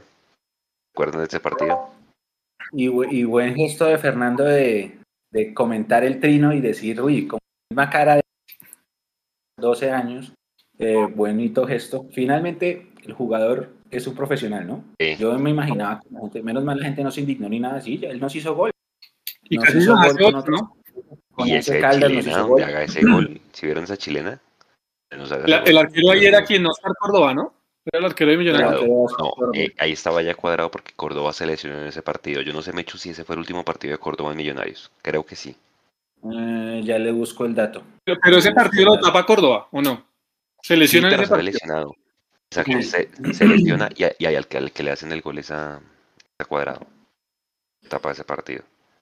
Ese combo era bueno, o sea, para, para la posición en la que quedó, versus los nombres, ¿verdad? No era había alguien, porque era... otro delantero de, apellido Cárdenas, ¿no? Que se perdió al final. Ese Pereira. No me acuerdo. Creo, bueno, creo que era la pareja con, con, con Uribe, que después va al, ¿De ahí sale Uribe al Caldas? ¿O estoy mal? Sí, sí, porque Uribe sale campeón en el, con el Caldas el año siguiente, el 2010. Sí, sí, sí. Que hace pareja con, con, con Dairo. Entonces, para el Ebolas, el Pereira Mechu. Lo que va corrido el 2021, o sea, en todo este año, Pereira ha jugado 12 veces en su estadio. 12. Solamente ha ganado 3 partidos. Le ganó a Pasto, al Medellín y al Once Caldas. Ha empatado 5, es de los equipos que más ha empatado en su casa, pero para le bolas Jason este dato. De esos 5 que ha empatado, 4 fueron 0-0. O sea, ese Pereira se nota que es jodido hacerle gol allá en el estadio en Ramírez Villegas. Ah, bueno, de pronto allá pero vuelvo al tema, es un equipo livianito, Juanse, créame, un equipo que pierde muy fácil las referencias de marca, que se alarga mucho y que no tiene orden, es que es un equipo que no tiene orden. A partir de ahí le nacen los problemas al, Pereira.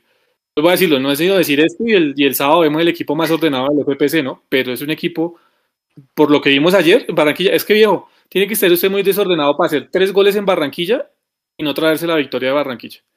Dígame quién vaya a hacer tres goles en Barranquilla. Tiene que ser usted muy desordenado, muy liviano, nosotros, pues, para no traerse la victoria de Barranquilla después de hacer tres goles. ¿no? Que nosotros nos pasó, Mechu, ¿se acuerda una vez que el fantasma Ballesteros hizo tres goles en Barranquilla? No sé si perdimos o empatamos. Un partido que Hubo dos. Uno, uno, lo perdimos 4-3 y el otro quedó 3-3. ¿Y el que perdimos, quién hicieron los goles? El que perdimos, espérame que ya aquí lo busco, eso fue en 2006, si no estoy mal. Sí, sí, sí, sí, ahí perdimos. A ver que aquí lo tengo. Dice acá Junior, Junior, Junior, 3-4, de Fernández y uno de Ese fue el día que se acabó el invicto de 6 de 6, que empezamos la, liga. Y el siguiente año, el siguiente año, 2000, ah no, 4-4, mentiras. 15 de marzo del 2006, Sebastián Hernández, 2 de Fantasma y Gabriel Fernández. Exacto. O fue un partidazo. 4-4. No, hermano. Pues, si usted hace cuatro goles en Barranquilla y no gana. No gana, es hermano. ¿Mm? Ahora, eh, el Pereira, muchachos, está de penúltimo, no tiene los mismos puntos del Quindío. O sea, el Pereira se la juega sí o sí, pues va a ser ese equipo jodido porque se va a pelear pues la, la permanencia. Ahí el man que más toca referenciar, anoten el nombre, es el número 11, ayer hizo gol, se llama Brian Castrillón, tipo ahí pues rendidorcito un flaco, el número 11, como para tenerlo en cuenta porque es el que ha hecho más goles y más asistencias con el Pereira este año. Eh, el equilibrio de ese equipo está lesionado, que es Johnny Vázquez. Johnny Vázquez es uno que jugaba en el América. A Johnny Vázquez, ¿se acuerda Jason que le pasó lo mismo que a Mario González? Lo que pasa es que Johnny González se recuperó más rápido y sí pudo seguir su carrera. Le, también tuvo leucemia. Creo que se lesionó, entonces no va a ir el sábado. El Pereira juega 4-3-3. Tiene un módulo muy, muy marcado y pues como usted lo decía tiene ahí a Henry Rojas como para las, las alternativas y tiene ahí para la parte de la defensa un tipo que se llama Diego Peralta que ayer le fue re mal, re mal, re mal, creo que dos goles fueron responsabilidad de él, dos de los, de los goles del Junior. Y tiene al inoxidable Mechu Gilberto el Alcatraz García. A Franco Arizala, ojo, ojo Juanse, ahora Arizala salió lesionado ayer, pero Arizala es uno de los jugadores importantes del Pereira. No sé si le vaya a alcanzar para el sábado, pero salió tocado. Pero es uno de los jugadores que evidentemente hay que tener. O sea, tiene jugadores de nombre. Ahora, el colectivo del Pereira no es el mejor. Pues imposible, Mechu, que no le podamos hacer un gol a una defensa liderada por Carlos Ramírez.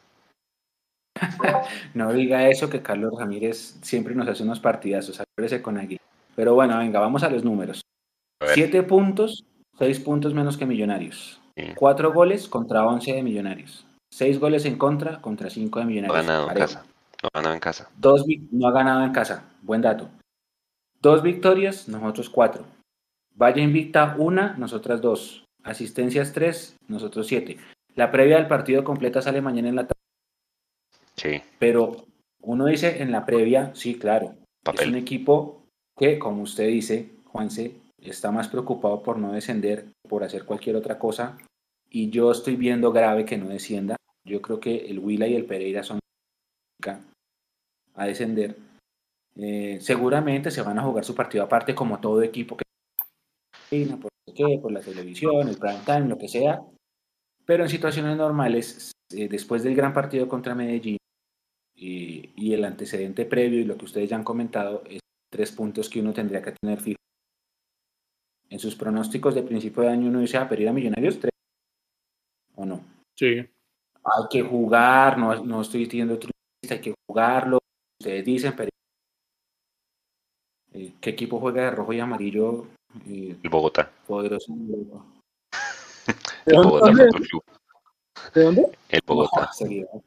el, eh, el, Manchester City, el uniforme de suplente es rojo con, con amarillo. No, el leche. El leche. El leche tiene el leche de Italia, no sé ni en qué categoría está ahorita. El leche sí juega de amarillo y muy parecido al uniforme del Pereira.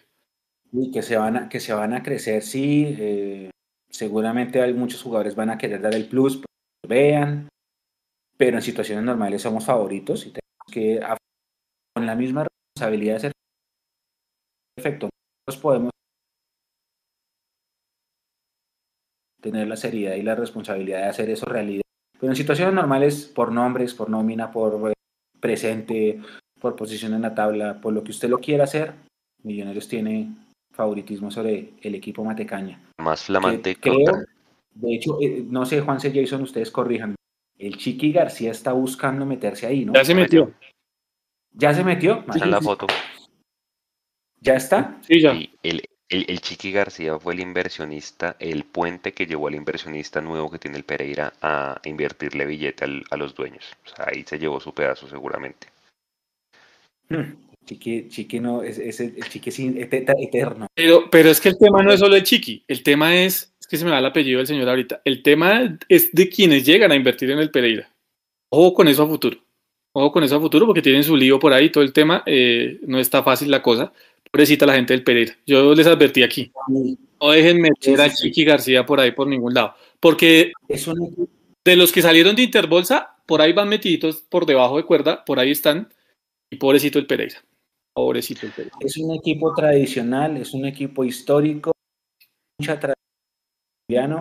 De hecho, y les voy a dotar un dato, vamos a poner sábado la primera vez que Millos ganó en Pereira fue un 28 de agosto de 1949.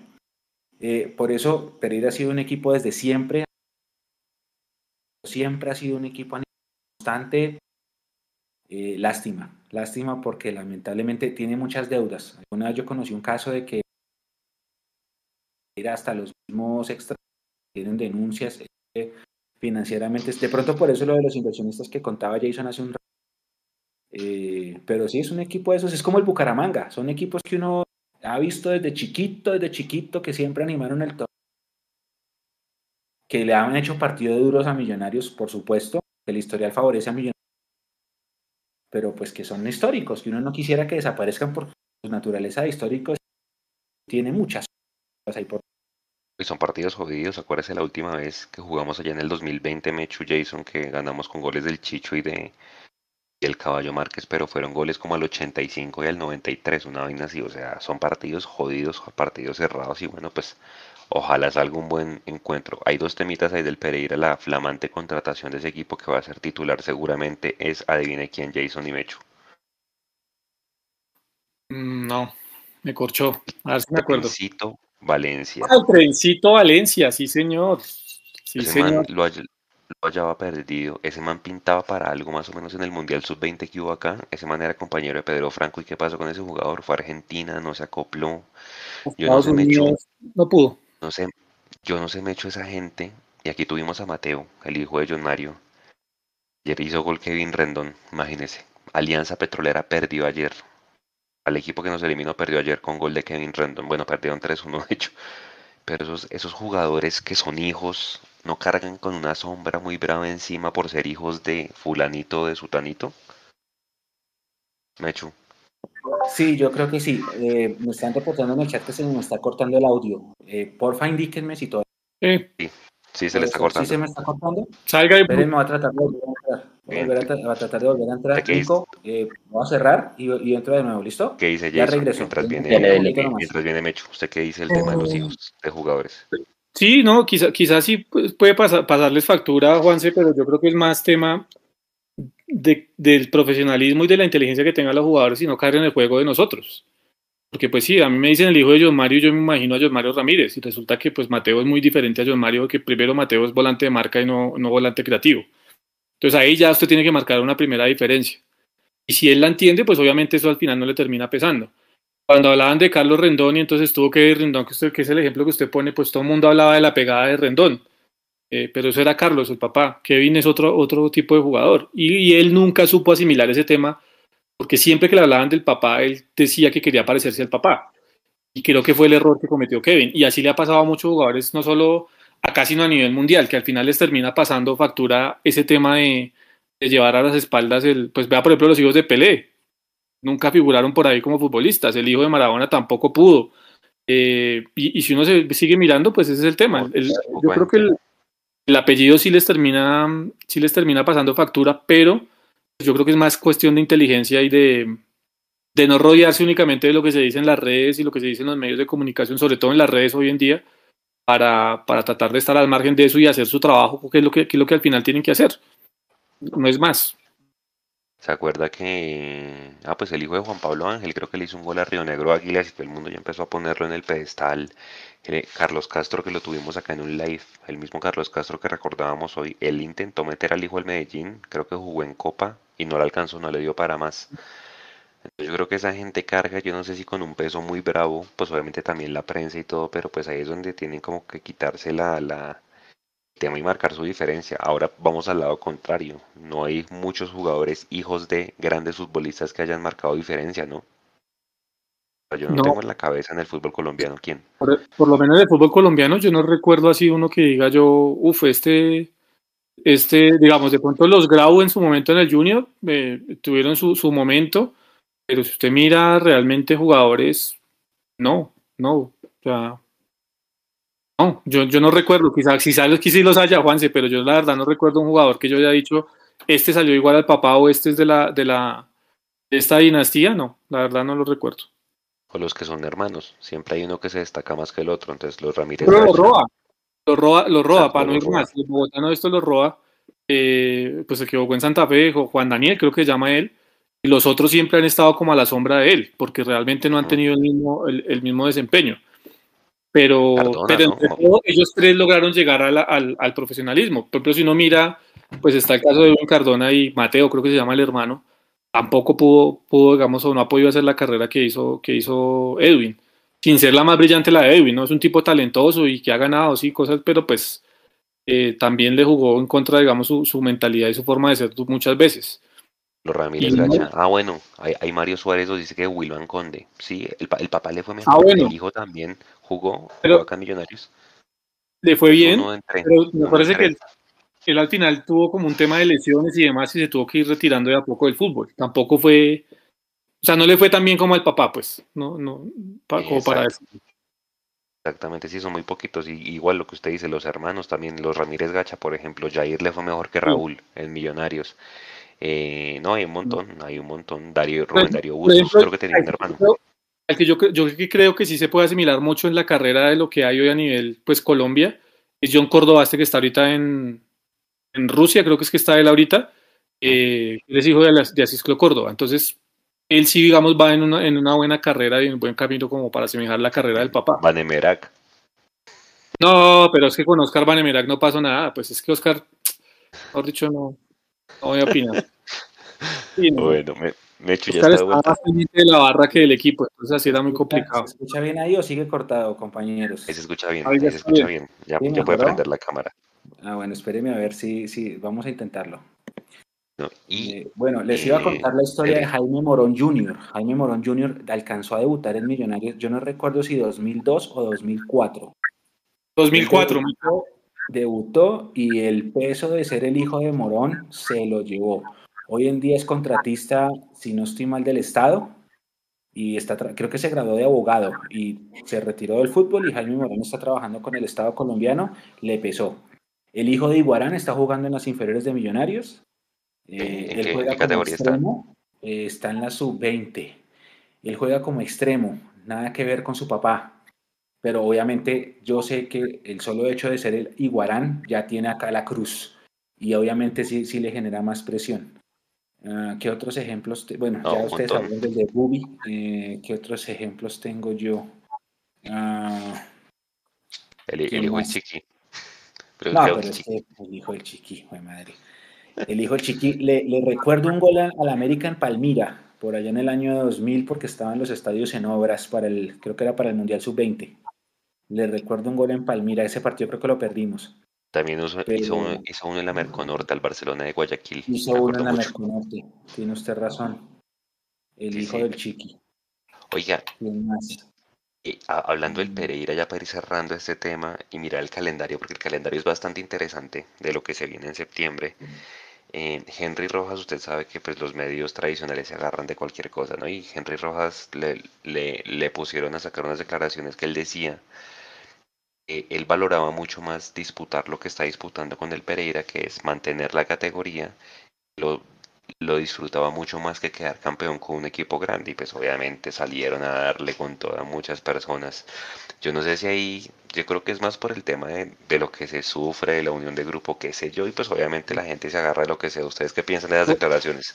Pero Juan, es que él, él además lo explicó. Yo no sé si lo volvió a decir hace poco, pero él ya lo había dicho desde el año pasado. Y, él lo explicó, dijo, es que cuando uno está en Millonarios, pues uno tiene comodidades, ¿sí? Uno tiene sus, tiquetes, uno tiene su hotel de buena manera, tiene sus pagos a tiempo, porque eso sí hay que reconocerse la directiva de Millonarios. Desde que está esta directiva, yo no conozco que se hayan atrasado más de una quincena, si es que se han atrasado pues para pagarle a los jugadores. Eso sí hay que reconocerlo porque siempre han estado al día con el tema salarios. Eh, y entonces usted va al Pereira, un equipo, pues como ya lo decía Mechu, endeudado, que le debe a cientos de jugadores el sueldo de, de años atrás, que está embargado, que, está, que en algunos momentos ha estado a punto de desaparecer, que no concentran los mismos hoteles que concentraba Millonarios. Y usted mira y a veces les toca, inclusive les ha tocado inclusive viajar en bus y demás, pues obviamente ustedes miran, y pues obviamente él dice, esto es una experiencia nueva para mí, me la estoy disfrutando y si yo logro salvar, viendo las condiciones que tiene el Pereira, logro salvar la categoría, pues obviamente lo voy a disfrutar, pero lo sacan de contexto, él le explicó muy bien las cosas, o sea, es una cosa que sacan de contexto completamente lo que dijo. Henry.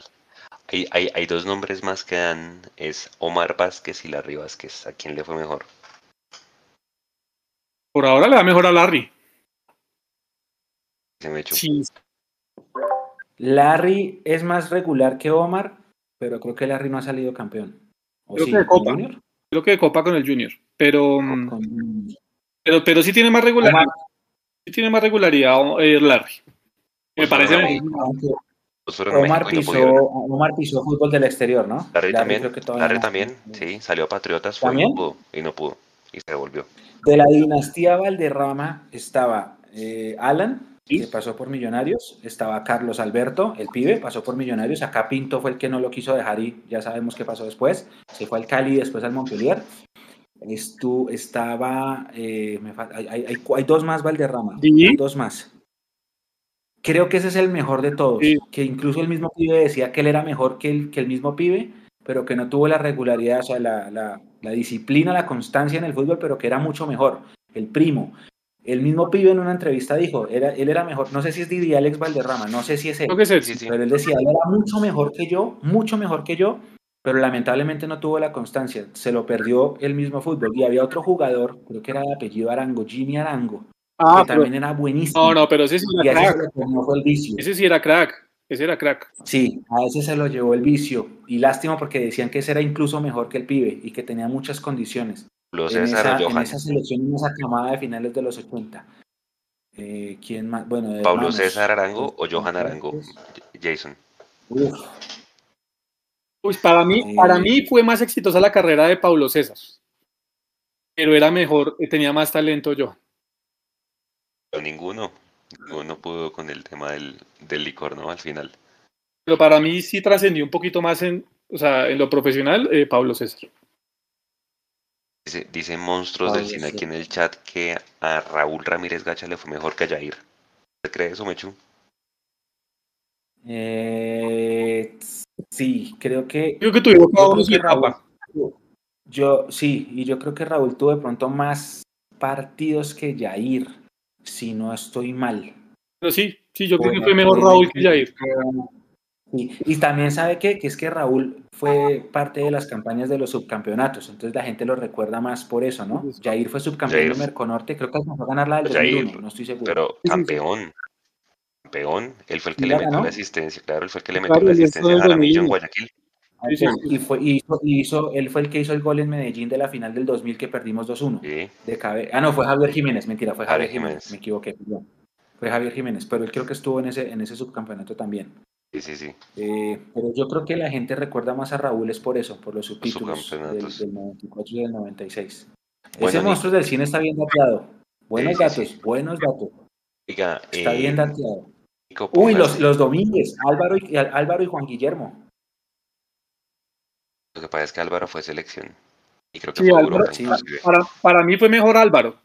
Pero creo que ganó. Álvaro nos, nos ganó acá en el 2003, ¿no? Pero creo que ganó más Juan Guillermo. Pero Juan Guillermo, Así es el tema. Sí, sí. así es el fútbol. Hamilton Los Campas tiene un hermano, ¿no? Que también juega en el Tolima, Jason. ¿Quién? ¿Quién? Hamilton Campas no tiene un hermano que también jugó en el Tolima. ¿O no? Bueno, No, no, no. No lo tengo. No lo tengo. Sí. Mike Campas. Mike Campas. Que lo hubiera, sí, sí, sí. No sabía, no sabía, no sabía. Buen dato ese, no lo sabía. Entiendo, no sé, averigües ese dato, Mechu, que Hamilton Campas creo que es primo de Juber, el de Millonarios. El Juber de ahorita.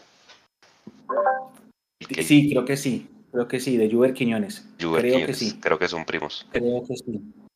Sí, sí, sí. Sí, sí, sí, sí. Las divisiones inferiores de Millonarios tuvieron a dos gemelos, los Aer. No sé si, alguna vez los alcanzaron a escuchar. Los, Usted, me no. suena. Los Aer, monos. eh, o sea, rubios, quiero decir. Cabello rubio, eh, el Roberto central, Daniel delantero. Daniel se lesionó, él no terminó jugando, Roberto se convirtió en el capitán del equipo que fue a Suecia a representar a Millonarios hace Ah, no, no, no, no. años en la. En el 2017 fue eso. 2018 creo que fue. 2018, en el 2018. Sí, señor, 2018. Y los Saer. En algún momento de la vida yo pensé que los dos llegaban. Creo que en este momento ninguno de los dos sigue, lamentablemente. Eran- Siempre eran hay uno que opaca al otro. vea, Jimmy, ahí dicen Di- Jimmy y Diego Chara. ¿Él le fue mejor? ¿Jimmy tal vez? Sí, Jimmy ha tenido más trascendencia. Jimmy es el que viene a selección, ¿no? Es el que viene a selección generalmente, ¿no? Jimmy, Jimmy. Y, eh, ah, pues los, los mellizos, Barros Esqueloto. Guillermo estuvo por encima siempre de, de Gustavo. Sí, Sí. sí, sí. sí. Entonces hay Sí, uno sí, que sí. siempre que opaca, que opaca al otro. Nico, pongas el calendario ahora sí que creo que lo estaba poniendo ahorita ya para finalizar y cerrar este live 86. A ver, hacemos el cálculo. Bueno, párele bolas, Jason, Mechu y la gente que nos está viendo. Entonces, el del pasado mañana es el último partido de agosto. Luego está ahí en la foto que muestra Nico los partidos de septiembre. ¿Cuántos puntos hacemos en esos partidos? A ver, ¿cuántos hay en septiembre? 1, 2, 3, 5 en total con el del Pereira. Sí. Mm, Cinco partidos, ¿cierto? Y no veo. A ver, está. Sí, Cinco. señor. No, cuatro. Deben ser cuatro porque son cuatro fines de semana. Acuérdense que nosotros ya no jugamos más de entre semanas, sino una vez en octubre contra el Envigado. El Ah, resto de sí. aquí en adelante todo. La eliminación de Copa, la eliminación de las embajadoras obliga a que de aquí en adelante, de hoy a noviembre 21, solamente jugamos una vez entre semana y va a ser en Envigado ese partido del 31 de octubre. Son cuatro, Mecho, son cuatro. Seis. Cuatro, sí, uno por cada fin de semana. Patriotas, Bucaramanga, Huila Y Jaguares. y Jaguares. 12 de 12. Son cuatro, sí. Listo. Entonces, en contando el del Pereira, que son cinco partidos. ¿Cuántos puntos hacemos, Jason? Contando el de Quince. Pereira. A ver, Pereira, Patriotas no le gana a nadie. Bucaramanga, difícil.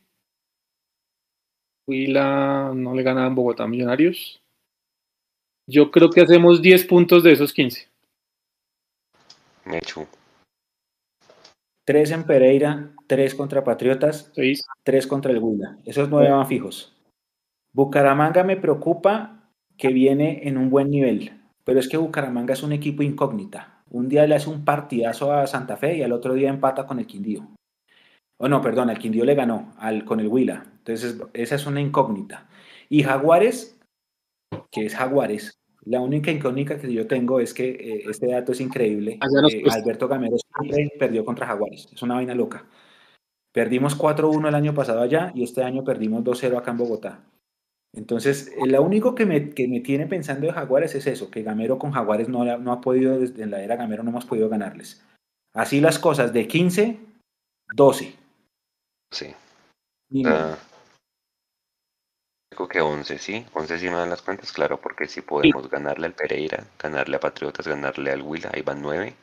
Empatamos con. Bucaramanga y empatamos en Montería, 11, listo. Entonces, me, entonces Jason dice que llegamos a finales de septiembre con cuántos puntos, los 10 que hacemos más, ¿cuántos tenemos ahorita? 13, 23, ¿sí? 23 puntos. Tenemos 13 y 12, 25. 25, ya, ya estamos media. Es que mire octubre cómo se nos viene la mano. Yo tengo 24. Eh, Eh, y entonces a esa voy, a esa voy, Jason. ¿Cuántos hacemos en octubre? Pues, pero es En que octubre, su mer- ese calendario es bravo. su merced no es Ese calendario es bravo. Pero es bravo, pero vea, yo, yo, yo, yo lo veo bravo, sí, pero yo creo que Águilas acá en Bogotá se gana. Eh, Jason, Jason, No, Jason, pero, espere, pero sí, ¿eh? espere, espere. No, no, no, espere, espere. Uno siempre dice eso, pero es que a, a- a este Águila no le ganamos hace seis años. Pero entonces, ¿qué hacemos? Equipo que nos complique la vida y que esto es lamentable, me va a coger la cara así en cámara. Águilas, increíble. No solamente nos va adelantando en el historial, sino que nos tiene literal Águila le la paternidad. Águila le ganamos. Sí, ojalá. Eh, actitud positiva con Jorge Duque Linares. Eh, Águila le ganamos. Al América, yo creo que también le ganamos. Porque- América está jugando re mal. No, y no solo por eso, no solo porque esté jugando mal, porque pues obviamente no- todavía le falta mucho a Osorio para insertar la idea, sino porque yo creo que es de esos partidos que Millonarios juega de otra manera y es en Bogotá. Entonces yo creo que al América le ganamos. Tiene el clásico con Santa Fe. Eh, uno ya no sabe ni qué pensar, porque pues Santa Fe ganó hoy, ¿no? sí, ganó 1-0. Eh, Partido sé. aburridísimo. Yo no lo vi, la verdad no lo transmitieron. Dicen que lo vieron por Di Mayor, pero pues no, no sabía, entonces no lo vi. Viene el Junior en Bogotá, que al Junior en Bogotá le ganamos, viejo. Al Junior le va Sí, mal generalmente en. Bogotá. Y Envigado, pues, pues yo creo que de, de octubre se pueden hacer 10 punticos también, y 10 son 20, y 13, 33, y estamos al otro lado. Ya. Ese Envigado está de cuarto, ¿no? Sí, ese Envigado está bien y sobre todo de visitante. Menos mal ese partido es allá. A ver, va- mire lo que dice la gente. Oscar Hernández, 11 puntos. Amauri dice 12. Gastel dice 13 contando al Pereira. Empatamos con el Bucaramanga y le ganamos al resto. Miguel Guerrero, 13. Ah, Diego Heredia, 11. Brandon dice 15 de 15 y sin miedo. Ah, Jonathan dice en octubre los pintamos a todos de Halloween. Andrés Pinzón, Águilas está duro. Mm, Juanca dice que ganar esas águilas negras. Edward dice 12 de 15. Las razas son para romperlas, dice Esteban. Juan Fiallo en Twitch dice yo creo que 11. Y Miguel Guerrero recuerda la eliminación de aquella copa en la semifinal del 2010 cuando Águilas se llamaba Itagüí. Juanse. ¿Cuántos hacemos, Mechu, en octubre de los 15? Eh, Nico, póngame el calendario otra vez, por favor. Ahí está. Mm, Es Águila. Dice América. Águilas 3. No más mufa de Águilas. América 3, 6. Santa Fe. mm, póngale un signo de interrogación a Santa Fe, ya voy. Junior 3 más, 9. Y Envigado 3 más, o sea, 12, 13 puntos hacemos nosotros en, en octubre. O sea, 13 más los 25 que usted dice que llevamos, ya también estamos al otro Y lado. ya, estamos listos. Ya estamos listos. Por eso les digo, el problema no va a ser clasificar porque vamos a clasificar. El- yo creo que nadie puede poner en duda la clasificación. No, no, no. Con los altibajos y lo que sea que tenga este equipo y que haya mostrado, la clasificación no está en duda. La clasificación es un hecho. La preocupación es cómo afrontar esas finales. Sí, la clasificación es un hecho. Tanto la clasificación como la participación en torneo con Conmebol ya son un hecho. Eso, mejor dicho, asegúrenlo. Entonces, La ah, preocupación es lo que ustedes dicen del calendario. ¿Cómo afrontar unos cuadrangulares con esta nómina que tenemos? Esa es la preocupación. Y la tabla anual. Porque la tabla anual va a ser un cabeza a cabeza con Nacional todo el tiempo. así. Porque así como nosotros, el mismo calendario. Entonces vamos a ir así. Un día ganamos nosotros, pierden ellos, al otro día ganan ellos. Va a ser así. Ese va a ser el secreto. pues eso voy, Nico. Eh, póngala si quiere otra vez la, el, el calendario. Entonces, claro, como clasificamos en, en octubre, entonces en noviembre nos podemos echar las petacas. Y ahí en noviembre es cuando viene Equidad, Tolima, Alianza Petrolera otra vez y Atlético Nacional, que son 12 puntos. Toca sí o sí hacerlos para la reclasificación, ¿no? Más allá de que clasifiquemos antes. ¿Cuántos hacemos ahí? Eh, es- este Equidad no viene muy bien. Por fin, Equidad se le está desinflando a Alexis. Este Equidad no viene bien. Es un equipo más frágil que el del semestre pasado. ¿Se trae a a Daniel por ende Mantilla el otro año? Si vamos a torneo internacional. Es una buena opción. Es una buena opción. De 2 millones de Eh, dólares, el partido de, de la última fecha, ese me preocupa. ¿Cuánto ser? De la última fecha. millones de dólares porque la equidad lo compró. ¿Dos millones? Ah. Ah, no hay ni la más No, mínima no. posibilidad que se vista de millones. No viene. No, bien, no, no hay ni la más mínima posibilidad. no. Vea, yo creo que después, yo creo que Sí. después de lo que pasó con Santiago Montoya, hermano, nos dio una lección Camacho y sus declaraciones que se puede lesionar, que cualquier vaina de esas. Después de la plata que le metieron a Santiago Montoya, el jugador más caro en la era de azul y blanco. Es que además no tiene lógica, Juanse. Juanse, no tiene lógica. A ver, estamos hablando que, que el lateral derecho de más proyección del fútbol colombiano, que es Andrés Felipe Román, Millonarios lo iba a vender en 1.8 millones de dólares. Pues, ¿De dónde vamos a invertir nosotros 2 millones de dólares por, por, por Mantilla, que tiene mucha menos proyección que, que, que Román? La Mantilla es un buen jugador, pero no tiene la proyección que tiene Román. Ah, no, ahí no hay. No, no, no. Deje así. Échenle ojo Mechu y Jason, porque este es típico jugador de los que le gusta mm, a Serpa, el número 11 de la Alianza Petrolera. Tipo bueno. Creo que nos hizo gol, ¿no? Es, ¿Eso es quién? ¿Valbuena? ¿Cómo se llama él? Eh, sí, sí, ¿cuál es el que No. me dice? Le digo, pero bueno, Mechu, ¿cuántos hacemos en, no- en noviembre mientras busco el nombre? El, el, el 11 es el que nos. El, un, un correlón veloz por la Sí, izquierda, sí, ¿no? Ese, sí, sí, sí. ese, ese. Sí, sí, sí. Espérenme que yo tengo la formación de Alianza Petrolera, ya le paso el dato, pero sí, ese jugador es, es, es interesante. Pero mire que nuestra política va a seguir siendo potenciar pelados y si salen bien los apuestas. vendemos. Sí, no creo que nos dé. Es lo que usted decía, Juanse, yo creo que la, lo que significó la inversión de Montoya, yo creo que los tiene frenados y dicen, no, No. pero es que vamos a invertir mucha plata en algo que puede ser un caricellazo. Entonces creo que eso los tiene como predispuestos a la, a la alta gerencia. Y como dice Leandro, tenemos un dueño rico pero tacaño. Y finalmente Exactamente. Amber Capital tiene dinero, pero es un fondo buitre, ¿no? Eso Sí. no va a cambiar. Y alguien estaba recordándome que de rojo y amarillo juega el Eh, bueno, estaba sí. yo haciendo la referencia al Pereira. Oiga, sí. Bueno, eh, Ah, venga, buscamos la formación. de la Byron. Garcés, A ver. Byron Garcés, Byron Garcés. Byron Garcés. Garcés. Byron Garcés. Garcés. man es- Eh, entonces es Equidad, ganable, tres puntos. Luego sigue Luego sigue Tolima. Inibagué. Sí. Ah, ese partido es complicado. Luego sigue Luego Alianza, sigue tres Alianza puntos. acá. Y Nacional allá. Sí, yo creo que seis o siete. Seis, siete, Seis listo. siete. ¿Cuántos hacemos Jason en noviembre? Yo, yo, le hago, yo le hago el general. Creo que son 42 puntos los que quedan en disputa. De esos 42 puntos, Millonarios tiene que hacer 30. Para no estar dependiendo de nadie en el tema de reclasificación. Si Millonarios hace 30 puntos de aquí para arriba, está del otro lado en Copa Libertadores. Si no, 30 de 42. O sea, podríamos perder cuatro partidos. sí, 12 puntos, como se den, ¿no? Pero tendría que hacer 30 puntos.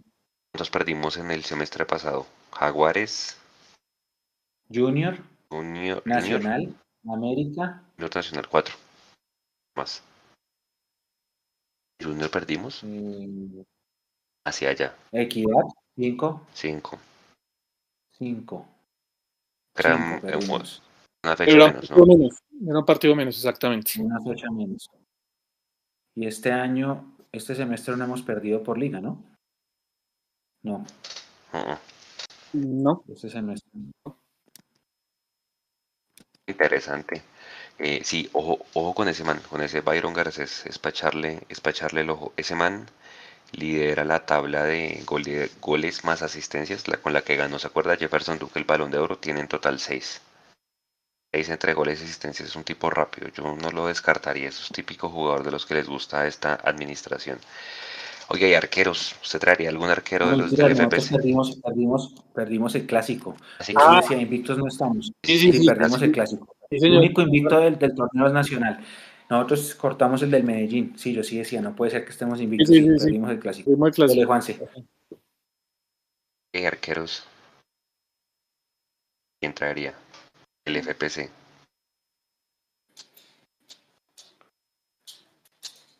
O sea, pa- hoy. para los que están ahorita libres, Juan se, se refiere No, otro 2022. Ah, para otro semestre. Vea, el arquero para Millonarios sería Álvaro Montero, pero no va a llegar por tema de costos, porque pues obviamente Sí. está fuera del tema. Eh, porque es el, el- es el arquero que siempre quiso Gamero. Recuerden que cuando Gamero se viene del Tolima, Montero expresa su, su idea y su ánimo de poder venir a Millonarios, pero pues obviamente por tema de costos no va a llegar. Yo sigo insistiendo que yo le apostaría, aunque este semestre no ha sido bueno en el arranque para él, pero yo le apostaría a ese Gerardo Ortiz, el, de, el del Once Caldas. Parece un muy buen portero. Lo que pasa es que no ha tenido buena temporada de arranque este semestre, pero de las opciones que hay, yo le apostaría a él. Mosquera de Patriotas.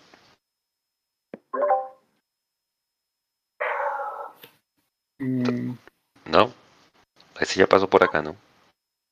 Sí, él ya pasó por acá y no sé, no sé, no, no lo veo Ese tan se, hizo acá. Ese se hizo acá y no tuvo oportunidades y se fue. Pasó a Tigres, ¿no? También, estuvo creo que en Pasó Tigres. a Tigres. Nos Sí. tapó un penalti, creo que una vez, jugando con Tigres. Unga de la Alianza. Chunga es una buena opción. No sé.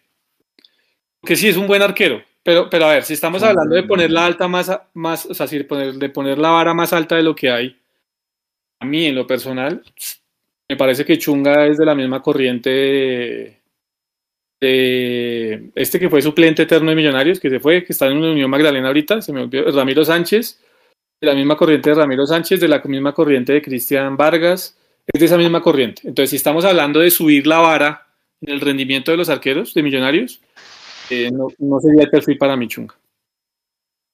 Ahora sí vamos a Copa Libertadores, esa es otro- otra conversación, ¿no? Porque creo que ni Montero de pronto. No, pero, pero No, es, no, va a llegar. es que No va a llegar. eh, hay temas, lo que, lo que signifique caja. No, Monse, no. Hay que ser realistas. olvidémonos. Se puede uno soñar y imaginarse cosas, hacerlo en el Play, en el FIFA si uno quiere, pero Mm. esto no va a pasar. Y sí, como le dijo Bolillo a los hinchas del Medellín, ¿cuánto vale ese patatá para traerlo? Tal cual. O sea, no, no hay nada que hacer. Ahí no hay nada que hacer. O sea que si vamos a Copa Libertadores no nos ilusionemos. De una. O sea, hay que decirlo así, ¿no? A participar. Si vamos a Copa Libertadores, el arquero va a ser Cristian Vargas porque renovó un año, ¿no? Sí, es que no hay. O sea, esa es la lógica, digamos, del tema ahora. Esa es la lógica del tema ahora. Y, y seamos realistas, o sea, uno tiene que mirar que Millonarios tiene que armar un equipo competente, estoy de acuerdo con eso, pero a cifras de, de millones de dólares, nunca. Acá en, acá en Colombia, no solo Millonarios. Yo creo que el único que tiene la chequera en este momento con tranquilidad para hablar de comprar por millones de dólares es el Junior. De resto, ni siquiera Nacional, porque Nacional con todo este enrollo que tiene ahorita de lo que tiene que pagarle al Tuluá y, y todo, lo- todo el lío económico que tiene, ya no va a tener la misma posibilidad de traer jugadores que traía antes por millones de dólares. Yo creo que salvo el Junior es el único equipo. Y esa es la realidad no solo del fútbol colombiano, sino del fútbol sudamericano. Es que ustedes miren lo que está pasando en Argentina. ¿sí? Cuando ustedes habían visto que Boca, Boca, ¿sí? le apostara al tema de las inferiores. Lo de River siempre ha sido una filosofía, pero pues es que en Boca como ven que no hay dinero, pues ahorita que les toca hacer, pues da- echarle, la- echarle mano a los que están ahí abajo. Eh, salvo Brasil, de resto, Mire, es que Colo Colo no volvió a figurar, no volvió a figurar Universidad de Chile, no volvió a figurar Casi desciende Colo Colo, ¿no? Casi desciende Colo Colo. Alianza Lima estuvo en la B y por, por escritorio se salvó de ir a la B y está ahorita en, la primera. Sporting Cristal hasta ahorita medio volvió a sonar. Universitario no volvió a sonar. Eh, Olimpia, vea la humillación que le, metió, que le metieron ahorita en Copa Libertadores. Cerro Porteño tampoco. Si uno mira a los grandes del, continente, pues es que esta es la realidad del mercado de ahora. Y, y pues en eso nos toca vivir. Es, lamentable, pero y aparte, pues si usted le suma una mala gestión administrativa, pues ya se sabe cuáles son los resultados.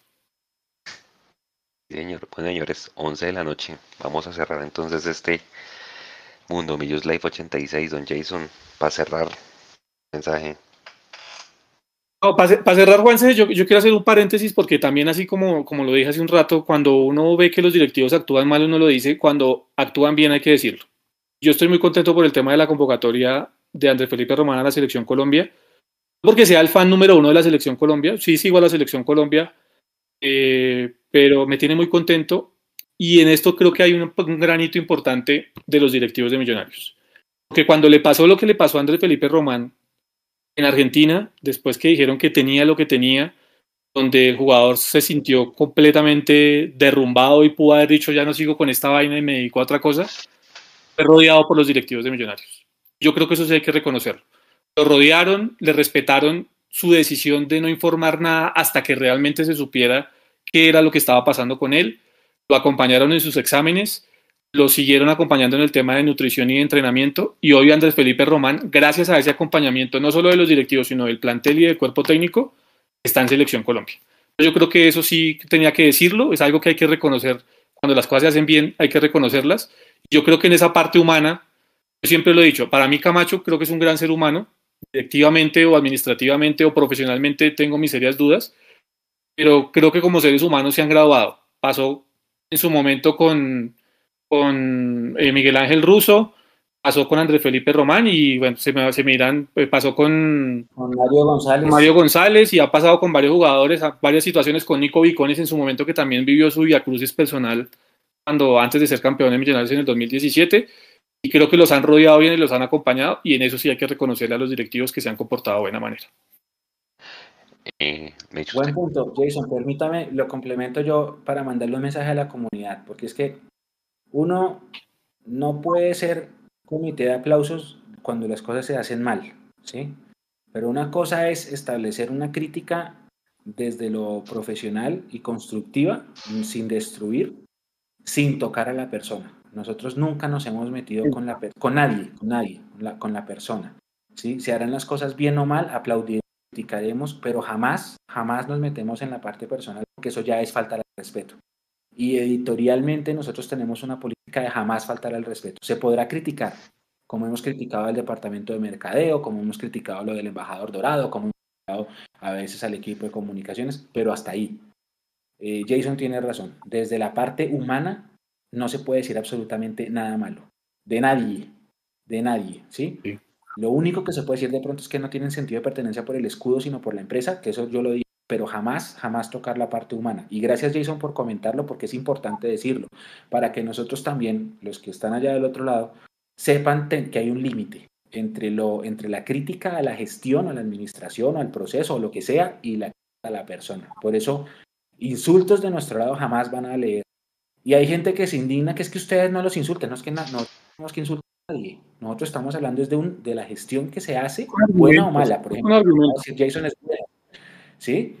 Pero jamás, jamás meternos con la parte humana. Y en eso Jason acierta demasiado. Yo sí, eh, la parte humana de todas las personas en Azul y Blanco ha sido brutal, no solo con el tema Román, ya mencionamos tres casos distintos, bien manejados, bien tratados y sobre todo con, con una parte no solo humana, sino muy profesional de todos allá. Eso es importante aclararlo. Gracias, Jason, por. No, no, no, hay que decirlo porque es que es una realidad y eso no se puede ocultar. Porque a veces, a veces a nosotros nos dicen que tibios, que por qué no los insultamos, porque es que nosotros no tenemos que insultar a nadie. Nosotros tenemos que hablar de una gestión buena. Se aplauden y se critican las cosas que no se hacen bien. Pero hasta ahí. La parte profesional no más. Pero no, yo no voy a insultar a nadie. Aquí no me van a ver acá insultando ni al presidente, ni al doctor Serpa, ni al técnico de turno, ni al jugador de turno. No, no, no, porque finalmente ellos están representando queremos. Se pueden hablar de los procesos, de las políticas, de las que y es una invitación, porque uno tiene que medir las vainas con respeto, inclusive las críticas. Con todo y que a veces la, cabeza se calienta, pero siempre dentro del marco del respeto. ¿Ustedes, creen que en la vereda del frente sí pasó que los jugadores se pusieron a ofrecer a Giraldo a otros equipos? No, no, eso es, eso es, eso es jugada de Méndez. Eso es jugada de Méndez para tratar de desestabilizar y de, de bajarla. O sea, es que en la otra orilla están bastante molestos con Méndez porque Daniel Giraldo se les vino para acá. Y él tiene que salir de alguna manera a, a calmar las aguas y a bajar la espuma. Y creo que eso es lo que está haciendo el presidente Méndez. Es un viejo zorro en el fútbol y sabe cómo tiene que hacer las cosas. Se han puesto a ofrecerlo o no. Ahora, lo que sí, además que, que, son frases feas y habrá que preguntárselo en algún momento a Giraldo qué tan cierto es, porque esto es preguntando y aclarando, ¿no? Recuérdese que Méndez dice que hasta el día antes de cerrarse las inscripciones lo llamó Giraldo para pedirle cacao para poder jugar en Santa Fe otra vez. O sea, como diciendo, venga, hinchas de millonarios, ustedes son la segunda opción que tenía el jugador y la primera éramos nosotros. Básicamente, pues para decirlo así en términos decentes. Eso habrá que preguntárselo en algún momento a Giraldo para ver qué tan cierto es lo que dice Méndez al respecto, ¿no? Porque para mí es tratando de bajar la espuma y tratando de justificar eh, pues su falta también de capacidad para mantener al jugador en la institución. Señor. Bueno, muchachos, pues no siendo más, a todos muchas gracias por haber estado conectados. Nos vemos mañana en la, en la rueda de prensa y el sábado, pues en la cobertura del partido y en el postpartido y rueda de prensa si hay novedades y demás con el equipo, con posibles convocados, pues obviamente aquí en Mundo Millos las tendremos. A todos muchas gracias, descansen y nos vemos mañana. Chao.